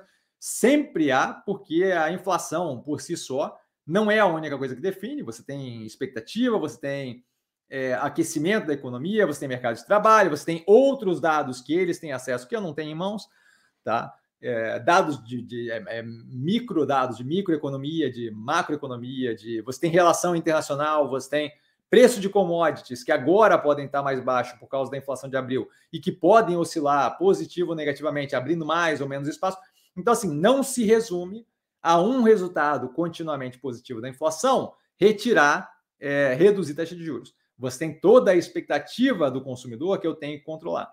A expectativa de inflação é um pedaço considerável, componente forte da equação ali da inflação como um todo. Então, assim, existe um vínculo muito. Tentam fazer o vínculo muito de ai, caiu a inflação, tem que baixar os juros. A, a coisa não funciona assim, envolve mais é, informação do que isso. Tá? Envolve mais é, variável do que isso. Então, assim, com certeza tem possibilidade do Banco Central simplesmente ainda não baixar a taxa de juros. Pode ser, abre mais espaço do que o período anterior? Sim. Estamos no momento mais positivo do que estávamos antes do dado? Sim. Mas é isso, é, é o que dá para falar isso. É que agora temos mais um dado que corrobora o arrefecimento da inflação e, por conseguinte, pode abrir espaço para a redução dos juros. Mas é isso, é corrobora, pode, talvez, possível que, empurra naquela direção, não tem certeza nenhuma de nada, tá? É, Gen, ou Gen, nunca sei qual é, desculpa. É, professor, boa noite, parabéns pela live. Eu fico honradíssimo com as palavras. Uma boa noite para você. Se os juros não reduzirem no curto prazo, acredita que o endividamento da Via pode se agravar e pressionar ainda mais a recuperação para o longo prazo? Obrigado. Não, não acredito, não. A operação ali está. Inclusive, foi comentado na análise do canal. A gente tem uma operação ali que está caixa líquido, quando eu considero recebíveis e mais do que isso, se não me engano, eles fizeram. Vale a pena dar uma olhada na análise, mas se não me engano, eles já garantiram ali o. É, a capacidade de lidar com o compromisso, acho que foram eles, agora não lembro se foram eles, vale a pena dar uma olhada na análise. Mas acho que eles já garantiram a, a capacidade de lidar com todo o endividamento do ano. Não acho que é, não acho que é problemático, não. A gente tem a operação mais pressionada, mas não é o, não, não é o fim do mundo. E se você tiver os juros continuando assim por mais tempo, você com certeza vai ter uma, uma operação, uma, uma, uma, economia mais pressionada, que claramente afeta negativamente a via. Mas eu não acho que é nada que afete a capacidade de sobrevivência da empresa, nem nada disso. Você vai ter um período mais. O mercado brasileiro como um todo, quanto mais tempo esticar os juros nesse nível, mais pressionado fica, menos positivo fica mas o fato de ficar menos positivo não é algo que, que, que eu acho que, que, que, afete a sobrevivência de nenhum dos ativos que a gente tem no portfólio. Tá? É, então, não me preocupa. Mas sim, quanto mais tempo eu tiver o custo do dinheiro mais caro, mais pressionado vai ficar. Vai ficar pressionado por mais tempo. Mas não é, não é algo que eu vejo como apocalíptico ou problemático. Tá? Jorge, o cargo da Dilma é um político, então pode botar o Eduardo Bolsonaro lá que dá no mesmo. É, né, eu acho que manda um sinal bem trash, assim. Eu acho que você. Eu acho que é, tem, tem um pouco mais do que isso, assim. Eu acho que manda um, manda um sinal bem trash quando você pega. Ah, é uma questão de opinião. Vai. Vamos lá. Paloma, você vê como benéfica essa aproximação do Brasil, China e Rússia? Com a Rússia, claramente não. Eu acho que eu deixei bem claro aqui no começo, quando eu simplesmente rasguei aqui. É, com a China, não vejo como problema. Eu acho que a, a, o, o, a, quando, quando o Brasil se posiciona numa posição de sabujo, de, de baba-ovo, de, de, de, de, quase que eu passo para a palavra aqui, de subserviente, eu acho que é a palavra mais, mais, mais apropriada ali com relação à China, eu acho meio feio e acho problemático. É, quando se usa esse tipo de encontro para fazer bravata contra a civilidade, Acho problemático e acho que a gente passa vergonha.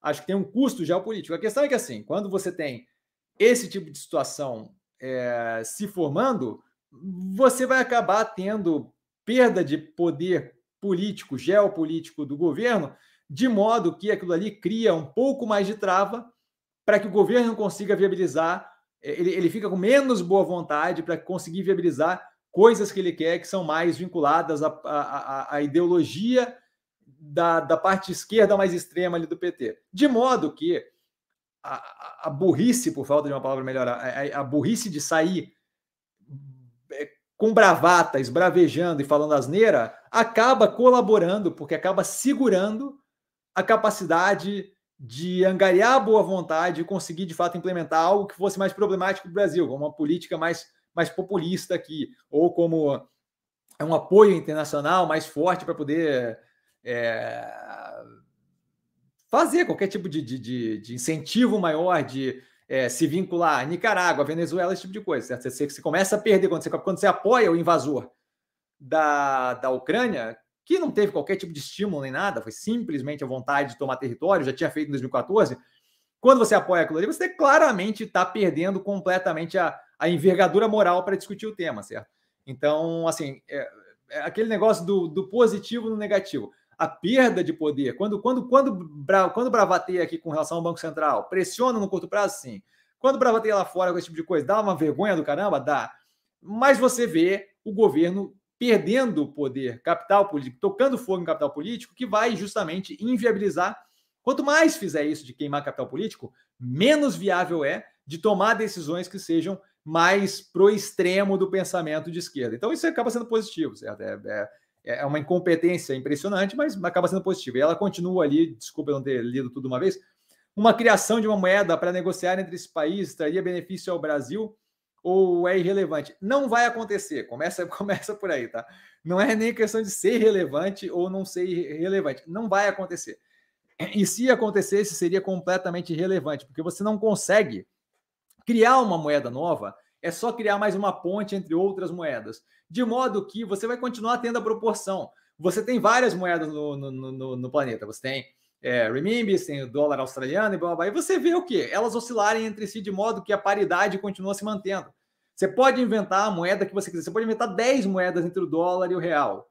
Ou entre o yuan e o real, o renminbi e o real. Não interessa, porque elas vão ter relações entre elas de acordo com demanda e oferta. Eu, Criar uma moeda nova não vai fazer com que o cara seja trouxa e te venda o dólar a dois reais. Ele não vai, não, não vai mudar magicamente esse, esse pensamento. Então é completamente irrelevante.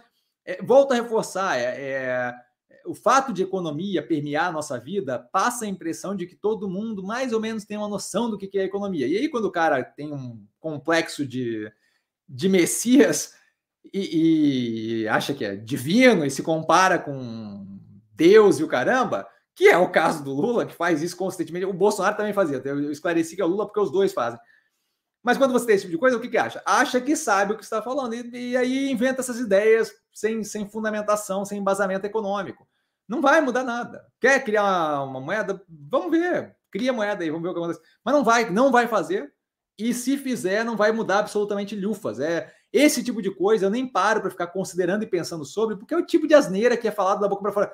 É, é, que nem a Glaze, a Glaze Hoffman, o Lindbergh faria. Quando eles começam a falar, eu dou uma olhada para ver se aconteceu alguma coisa grave, mas tirando isso, não vou ver o que vai falar, porque é só asneira, só besteira, só blá, blá, blá, blá, blá. Então, assim, esse tipo de coisa é mais uma dessas bravatas que não fazem qualquer sentido, tá? Jorge Messi. Uau, o quê? Disse. É, quais ações fora do portfólio você fará nessa janela? Quais avaliações fora do portfólio eu falei nessa janela, nessa, nessa, nessa, nessa coisa de resultados?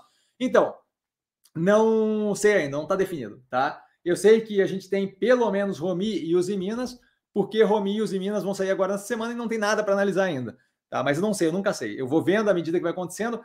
É, Cruzeiro do Sul é uma que eu quero pegar, então Cruzeiro do Sul é uma que eu vou ativamente perseguir ali para entender o, como é que está a operação.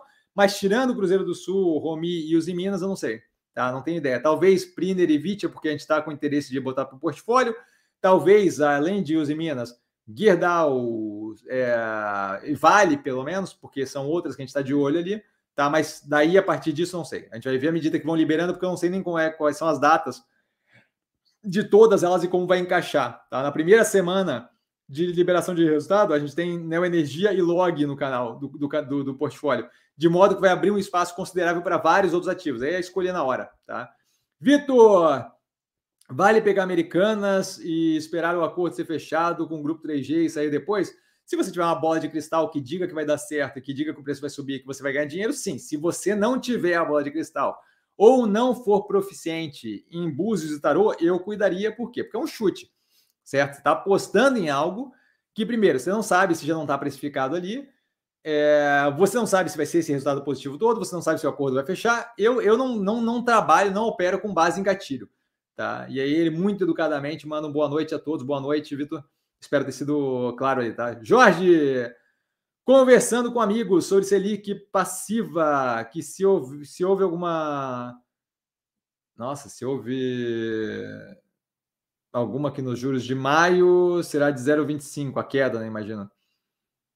Possível, talvez, né? Com intervalo de reunião, sim. Reunião, não. Levando a Selic a 13% no final do ano. Acredita na minha bola de cristal? Eu não perco tempo com esse tipo de coisa. Ele basicamente perguntou: ah, uma reunião sim, uma reunião não, com queda de 0,25%. Eu não perco tempo com esse tipo de coisa porque é, é chute, é bola de cristal, não tem fundamentação, certo?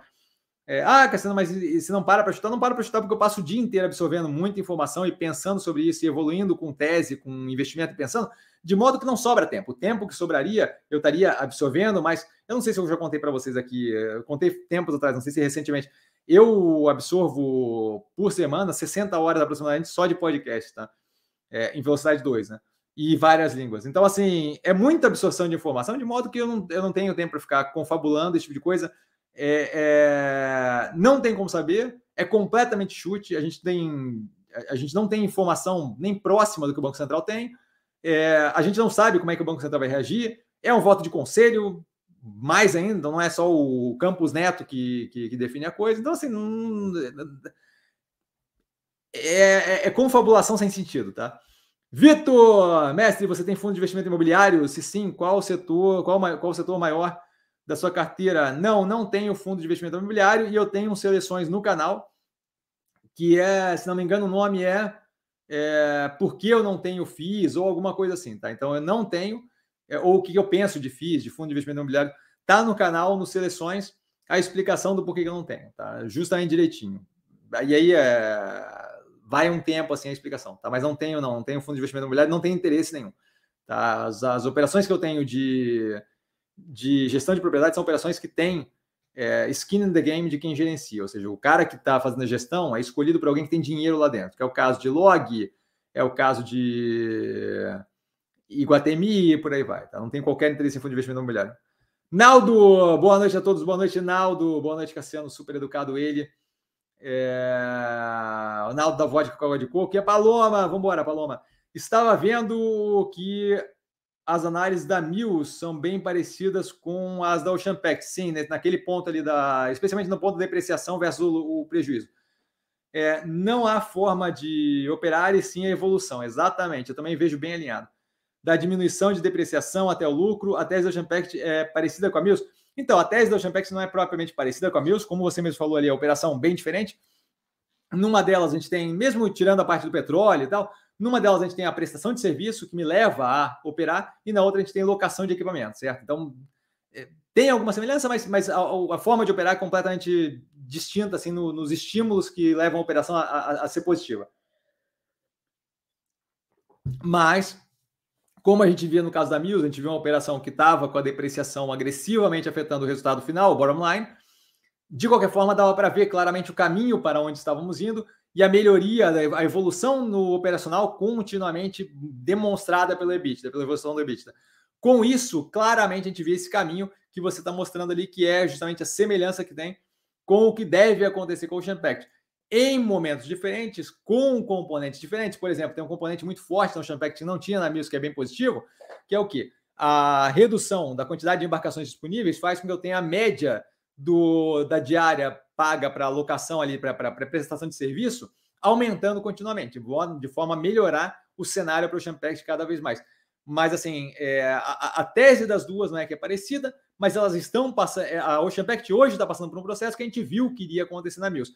É que esse processo não é propriamente a parte relevante. Né? A parte relevante da Oceanpact era mais a dinâmica das embarcações com o mercado, que foi confirmada como melhoria, a maior alocação de tempo, né, a maior taxa de ocupação das embarcações, que foi confirmada e tem continuidade disso, e a capacidade dela de, com geração de fluxo de caixa, redução dos investimentos, de lidar com o endividamento, que foi confirmado no, terceiro, no, no, no quarto trimestre. Então, é, essa dinâmica do, da depreciação versus bottom line parecida, a tese de investimento, algumas diferenças. Tá? Jorge, é, follow on da Taesa. É, a uns 10 reais é uma boa. É, é, follow on vai ser a 10 reais, porque a Taesa está em 33 reais. Não sei, vão, vão fazer o follow on a, a um terço, a menos de um terço do preço? Ah, não, tá falando Taesa 4, desculpa, eu sempre penso Taesa 11. É, então, com relação ao preço, eu, não, eu, sempre faço a base com Taesa 11, eu não tenho interesse no ativo no preço que, que estamos atualmente. Tá? Eu começo a olhar para ela e ainda assim, após uma avaliação, lá pela faixa dos R$ reais a unit, a TAE 11. Eu não sei qual é a proporção ali de diferença da TAE 4 para a TAE 11. Tá? Eu opero, quando eu operava, quando tinha no portfólio, era direto pela unit, e eu, antes dos 28 reais, eu não tenho qualquer interesse de chegar perto. Tá? Para mim, é pelo menos 28 reais para daí eu começar a avaliar a operação. Então, nesse preço que está agora, eu imagino que não, porque eu não tenho qualquer interesse no, no preço que está a Unity. Tá? Então, agora, nesse preço, não é um ativo que me interessa. Eventualmente deve ser avaliado de novo. Conversa! Boa noite, Cassiano. Tudo bem? Tudo ótimo com você, cara? Boa noite. Você viu o fato relevante da Fleury com estimativa de sinergia de fusão entre ela e Hermie Pardini? Diz que achou, diz que achou pra gente. Então, assim, ó, eu, eu vi o coisa, eles aumentaram aparentemente partes que são positivas. Foi um aumento da previsão. Então, assim, a projeção que já estava positiva foi para mais. Foi para mais é ótimo. Eles viram mais ganho para ser tido ali dentro. É positivo. Foi para 220 milhões a projeção de ganho de sinergia com a fusão com a M Eu acho ok, mas assim, projeção é projeção. Eu, eu, evito perder tempo com projeção. Quando a gente vê, por exemplo, o guidance dado, ah, o estimado pelas operações, de quanto é que eles vão ter de resultado, vocês veem que eu geralmente passo por cima uma ou outra que tem mais controle, que é o caso do Banco do Brasil, a gente para para olhar, mas só do Banco do Brasil, que mesmo positivamente, é, tendo resultados positivos, ainda assim errou para baixo, mas errou várias delas, certo? A gente foi superando as projeções. Então, assim, projeção, acho positivo. A parte que eu pego disso daí é o quê? O movimento que eles viram na projeção foi de melhoria na projeção. Então, é, o que me mostra isso é que antes eles tinham uma ideia de positividade que estava batendo com a tese e, e que estava indo naquela direção e valia a grana que eles estavam pagando na operação, e agora parece que vai ser maior ainda. Então, ótimo. Então, é, já estava confortável antes, agora tem uma melhoria no cenário para a gente. Então, basicamente é isso. Mas eu não, não, não, não colocaria muito peso nesse tipo de informação, tá? Vitão, atrasado aqui, mestre. Boa noite a todos. Super educado, Vitão. Boa noite, bem-vindo. Porfírio, boa noite, mestre, a todos. Super educado, Porfírio, boa noite. Edivaldo, boa noite, Cassiano. Boa noite, Edivaldo. Mills 3 analisado ao quatrimestre no canal, certo? Certo. Tá, a gente tinha no portfólio, não estamos mais, o preço um pouco acima do que eu estou disposto a pagar nesse momento, mas a operação continua rodando muito bem, tá? Eu acho que a gente tem aqui algum nível de baixa então. Já devo voltar enquanto eu tomo água. Vamos, internet, vamos, internet. E acho que foi, né? Desculpa. Vitão! Cassiano, li que a JBS comprou gado criado em pastos ilegais várias vezes, tendo sido punido e mesmo assim repetiu tal prática. Esse o, o, saiu outra da JBS hoje. Eles acabaram de acertar um acordo lá nos Estados Unidos porque eles estavam eles estavam trabalhando no, nos Estados Unidos fixando o preço. Então, assim, é só coisa boa que sai dali. E ele continua: quanto a Minerva, saberia dizer se já fez algo parecido? Não, a Minerva não estava nem envolvida no carne fraca. Diga-se de passagem, primeira vez que eu comprei ela foi justamente naquele processo do carne fraca, porque de todas as operações que foram pegas, BRF foi pega, JBS foi pega, é, Marfriga não lembro, mas acho que teve participação também, e a Minerva estava limpa, clean. Assim que eu vi que a Minerva estava limpa, clean, e o preço caiu por causa do dano no setor em geral, eu saí comprando, porque ali era um desconto descasado da realidade. Então a Minerva não tem qualquer envolvimento, a gente tem um controle violento, toda uma área da apresentação dedicada a isso, de controle de origem de gado e o caramba quatro. Se tem uma operação aqui no Brasil que leva a sério esse negócio, é ela. Tá? Então, zero preocupado, não temos qualquer preocupação com isso, não. Tá? E o Vitão continua. Ainda quanto a Minerva, quando você fala da arroba barata, seria o valor do boi gordo no mercado mundial? Não, não existe mercado mundial, certo? A arroba é muito vinculada, é uma, é uma atividade que é muito vinculada aonde você está produzindo. Arroba, estamos falando preço da arroba, que é uma quantidade X de quilos ali do gado, no Brasil. E aí varia de região para região. Neste momento, a Minerva acabou de conseguir comprar um lote de gado a 275 reais boi China. Boi China significa até três anos ou até, três, até quatro dentes é, e 30 meses, se não me engano, tá? Quase três anos ali. é que é um boi jovem, tá? Que é o que a China compra. Esse boi China, em geral, tem um ágio em cima do boi para mercado interno. Ainda assim, 275 é muito barato. A gente pagou 330 não muito tempo atrás, tá? Então, assim, a arroba tá pressionada aqui no Brasil. É, dado o mercado mais fraco aqui no Brasil, a gente tem uma venda muito forte ainda no Brasil é, para mercado interno, então a arroba acaba tendo muito da definição sendo feita pelo mercado interno. Mercado interno fraco, mais fraco em 18 anos, se não me engano, tá? Não tem ali a demanda, o preço ainda é muito caro e por aí vai. É, de modo que essa demanda mais fraca obriga você a desovar. A gente está com uma oferta muito forte de gado, é, e aí esse cenário todo cria uma pressão negativa em cima da arroba que acaba fazendo com que a gente pague. Arroba é de praça em praça, tá? Arroba é definida São Paulo, Minas Gerais e por aí vai. Tá? Arroba é de praça em praça é um preço bem regional, especialmente porque você leva em consideração é, logística que você vai fazer, o quanto você tem de capacidade de é, gerar aquela, aquele gado grass-fed, né, pelo, pelo pasto, ou se, se é confinamento, que é, uma, que é uma quantidade ainda pequena aqui no Brasil, mas ainda assim relevante agora, a gente deve ter a entrada, está tá, tá se aproximando da entrada do período de, de, de confinamento. Tá? Então, a arroba que eu falo é aqui no Brasil e é regional. Ela tem menor diferença entre uma e outra, porque eu acabo conseguindo transportar, mas ela tem alguma diferença regional. A gente, a gente pegou recentemente 275, foi um preço muito, muito barato para o boi China. Tá?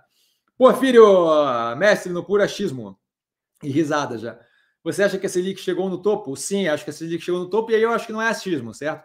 É, se você olhar, você consegue fazer uma avaliação, certo? Quando você vê é, a aproximação do topo e você começa a ver arrefecimento dos indicativos continuamente, que são justamente os indicativos que a gente está conseguindo. Eu não sei quem é que viu aí a curva da inflação, que o Banco Central eventualmente posta. A curva da inflação vê, vem aquela subida forte, e aí você começa a ver uma estabilidade lá em cima e paulatinamente reduzindo. Quando você vê a Selic num nível que o Banco Central não sobe, não sobe, não sobe, estagnou ali, e você começa mesmo assim ver os efeitos, não só por isso, mas os efeitos que são desejados pela inflação naquele nível, no arrefecimento da inflação, na, na, na, na leve, no arrefecimento da economia e da inflação em conjunto, você vê o quê? o remédio está sendo dado e eu estou vendo o resultado, de modo que eu não tenho necessidade de botar mais remédio ainda nisso. O efeito tem um lag, tem um atraso, de modo que aquilo dali começa a fazer efeito hoje, daquilo lá de trás de subida, eu estou no nível que eu estou conseguindo pressionar a inflação para baixo. Se eu estou no nível que eu estou conseguindo pressionar a inflação para baixo, eu não tenho qualquer motivo de ter continuidade na subida. Até porque, ah, mas e Cassiano, se tiver um efeito pontual da guerra da Ucrânia, qualquer coisa que estoure a gasolina. Eu não combato estouro pontual com, com juros, tá? Aí não é os juros que deveria controlar, aí é outros fatores que eu uso para controlar. Por quê? Os juros ele controla a ideia da inflação estrutural segurando o arrefecimento da economia. Se eu tenho um fator pontual ou outro que acaba estourando o preço, aí eu controlo com outros fatores que não é, os juros especificamente, porque daí senão eu estou machucando uma economia toda por uma questão pontual que eu não vou conseguir resolver certo? Não é os juros aqui no Brasil que vai reduzir o preço de petróleo. Então, é, sim, acho que chegou no topo e não acho que é chute. Nesse caso, acho que a gente consegue ver por evidência empírica o, o porquê que, que, que, que dá para se acreditar que está no topo. Pode ter uma reversão da inflação em blá, pode ter, mas não me parece isso que está acontecendo. A gente vê cada vez mais, inclusive, reforçado pela economia patinando. A gente viu o IBCBR sair hoje, a proxy do a prévia do, do PIB, em 0,4% positivo ou negativo, não lembro se era positivo, mas assim, praticamente zero. E você tem ali é, já um indicativo de que a economia patinando, de modo que eu não vou ter pressão de demanda tão forte para causar uma negativa, uma, uma, reversão da inflação. Então, sim, eu acho que a gente pode dizer que chegou no topo, estamos estacionados aí bastante tempo, e que daqui para frente o que a gente vai ter é, é, é, mais cedo ou mais tarde uma tendência de queda. Quando cai, Cassiano? Essa parte daí é chute. Tá? E ele continua: acha que já devemos ver uma queda de. Essa parte é o chute. Acha que já devemos ver uma queda de juros, mesmo que pequena, na próxima reunião do Compom? Então, acho pouco provável nessa, nessa reunião, mas acho pouco provável nessa reunião, não pela lógica das coisas. Acho pouco provável por quê? Porque ele não pode demonstrar, vai ser nocivo para o governo, vai ser nocivo para a política monetária demonstrar influência do governo negativa e porque ele, no comentário que fez com o arrefecimento da inflação, falou que, olha, a gente ainda tem pressões percebidas. Então, possível que sim, possível que não, acho pouco provável. Tá? Mas, assim, novamente, não deveria nem parar para ouvir o que eu estou falando nesse negócio de acho. É acho. Tá? É só curioso, para matar a sua curiosidade. Carlão, mestre, muito agradecido por mais uma live sensacional, fico honrado com as palavras.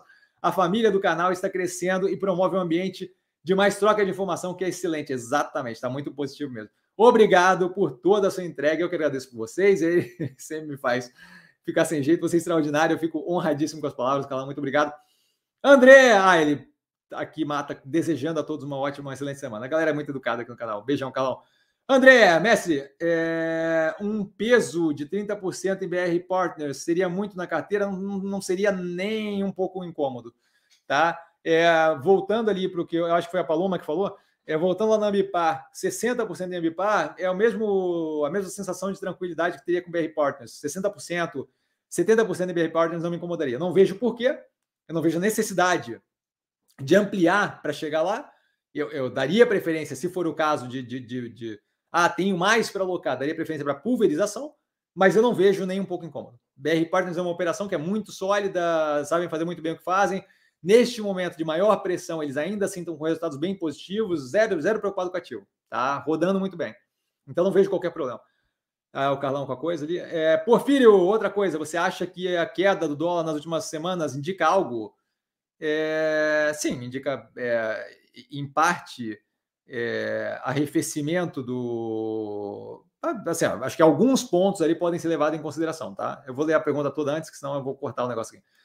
Acha que devemos ter uma continuidade dessa queda frente ao real? Quais ações da carteira se beneficiam mais disso? É, eu não paro para respondendo de trás para frente, eu não paro para ficar vendo gatilho de qual operação. Nossas operações, em geral, eu não tenho interesse em ter muito estímulo disso, então eu pego operações que não são muito afetadas por esse tipo de coisa. Então, as operações do portfólio têm algum efeito, mas não é o tipo de coisa que vai fazer uma diferença no mundo das operações. Tá? Vai afetar ali é, marginalmente Ocean Pact, vai afetar Minerva marginalmente, Clabin marginalmente, mas não é o tipo de coisa que eu, eu, eu escolho operações que justamente não tem esse vínculo muito forte para não ter esse tipo de problema. Eu não quero que o dólar oscilando mexa com, a minha, com o meu investimento. Tá? Então, assim, para o portfólio eu acho pouco relevante. Tá? É, questão de continuidade da queda não, não dá para dizer e é chute completo. Tá? O que aconteceu para o dólar cair nessas últimas semanas? Acho que parte a gente vê é, arrefecimento do risco brasileiro, tá? com de fato a, tocada contínua ali é, do arcabouço fiscal. Acho que cada vez, é, quanto mais tiver um andamento positivo ali no arcabouço fiscal, mais positivo é. As, é, os indicativos de redução da inflação, que justamente começam a indicar é, a, a, possibilidade de uma economia menos é, pressionada, porque pode vir a, a causar uma redução, de juros, e você tem visto bastante é, o estímulo para algum investimento em mercados emergentes, e o nosso aqui chama bastante atenção de uma forma positiva. Tá? As pessoas só, tavam, só, só têm um receio do capital internacional de entrar aqui, porque se o presidente fica falando asneira direto e bravata e não sei o que, vão ter receio de entrar aqui. Tá? Mas agora, com o andamento do arcabouço fiscal, acho que foi bem recebido. Assim, mas não tem como pontuar especificamente, e eu acho que perde-se muito tempo tentando, tentando avaliar esse tipo de coisa e o ganho é pequeno de saber ah, o que, que foi, o que causou. Não é uma coisa, é um conjunto, tá? Jorge Blau, farmacêutica. Vi uma análise com boas perspectivas e recomendação de compra. Normalmente fico cético com essas recomendações, pois eles recomendam depois que dispara mas não é o caso. Fiquei interessado. Quando puder, dar uma olhada. Tem analisado no canal, eu tenho zero de endereço nativo, tá? É, não lembro qual foi a análise da IPO, mas o IPO foi analisado, não tenho qualquer interesse na, na, na operação. Tá? A parte ali toda é, da gerência ali, do dono da empresa, me desagradou. Tem que ver na análise, faz tempo que eu não olho para o ativo, mas não é um ativo que me chama atenção. Eventualmente vai entrar numa análise, mas olha, não, não, não, não, não seguraria a respiração pela análise, tá? Deve demorar, tem muita coisa na frente. Érico, querido Cassiano, querido Érico, vi que gosta da marca John John, já teve interesse na veste antiga é, antiga Restock, Lely Blanc. É, digo isso porque você tem Alpa 4 também por gostar dos produtos da empresa. Muito obrigado. Então, não é por gostar dos produtos da empresa, eu procuro separar as coisas. É, eu acho maravilhoso os produtos da, da, da, da, empresa que hoje é Veste, né? É, adorava, quando, quando eu morava em São Paulo, eu costumava ir na, na Lily Blanc e comprar o frasquinho do, do, do, do, cheiro da loja, né? porque o cheiro da Lily Blanc é maravilhoso e eles vendiam o frasquinho para borrifar em casa, assim, para deixar o cheiro em casa, era uma delícia. É, então, a operação, a última vez que eu olhei para ela era restock, hoje em dia faz tempo que eu não olho. Teve uma reestruturação, acho que vale a pena revisitar eventualmente. Mas a última vez que eu olhei para ela, estava numa situação econômica financeira muito pesada, tá? Muito, muito terrível, muito ruim. É, de modo que não valia a pena. É, Alpagatas não é o mesmo caso. Tá? Então, assim, tem uma diferença muito grande. Sim, me agrada o produto, me agrada Havaianas, me agrada Havaianas por acaso, certo? É, se você é, olhar os ativos do portfólio, tem, tem ativos ali que não, não tem qualquer vínculo propriamente com o produto. Mas o que, que é? A avaliação é feita entendendo que muitas vezes eu não sou o público-alvo da coisa como um todo, certo? É, de modo que o... eventualmente a gente deve olhar para a Veste novamente, mas a gente acabou de passar por um processo de reestruturação ali que eu acho meio, meio cedo demais para conseguir fazer uma avaliação mais séria da coisa como um todo, tá? Jorge, em relação à fala do Lula sobre a guerra, achei absurdamente fora do tom. Um erro grotesco e pela primeira vez na vida concordo com Rogério Marinho. É verdade. Nas críticas, erro grotesco mesmo, erro do Bozo. É, também achei bem negativo em geral. Vanessinha, mestre, a nota é sobre a Zemp, mas não consigo abrir o link porque não sou assinante da Bloomberg. É, com o evento 3R e a queda da Zemp hoje ligou um sinal de alerta. Então, me manda, se você puder me mandar a matéria, se você puder me mandar a matéria aqui é, no, no Instagram, eu até dou uma olhada agora, tá? Se você puder mandar aqui, Vanessa, se tiver o link aí da matéria.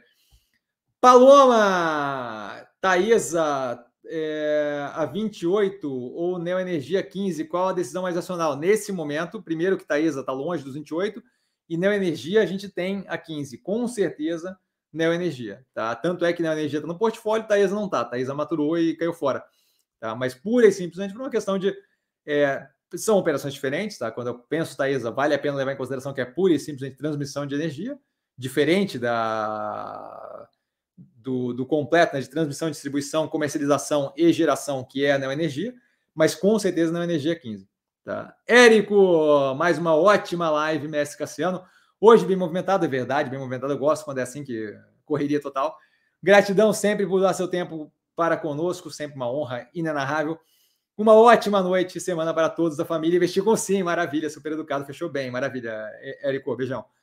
É, Juliano, mestre, sobre a notícia de insider trading dos executivos da 3R Petroleum, acredita que a CVM é eficaz em coibir esse tipo de atividade no Brasil? Olha, eu, eu, eu acho que assim, não, não tem uma confirmação ali de que foi insider trading. É, eu fico feliz é, que eu, eu fico feliz que a gente descobriu que tinha que acontecendo. Tem algum nível de controle que rapidamente se viu a venda das puts é, sendo feitas ali pela, pela, pelo, pelos membros, do, pelo, por um membro, pelo que eu sei, né, do conselho da 3R. Eu não entrei muito a fundo é, na.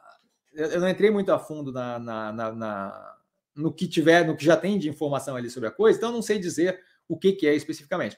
É, eu não acho que a CVM tem poder suficiente para coibir previamente, assim, do tipo assim, ah, ela, eles não têm nenhum caso de de fato causar um dano tão grande para o investidor que, que transgrediu a, a lei a ponto de ele falar, eu não vou fazer porque senão a CVM me pega. O que eu acho é que no Brasil a gente tem. É... Eu, eu, não sei, assim.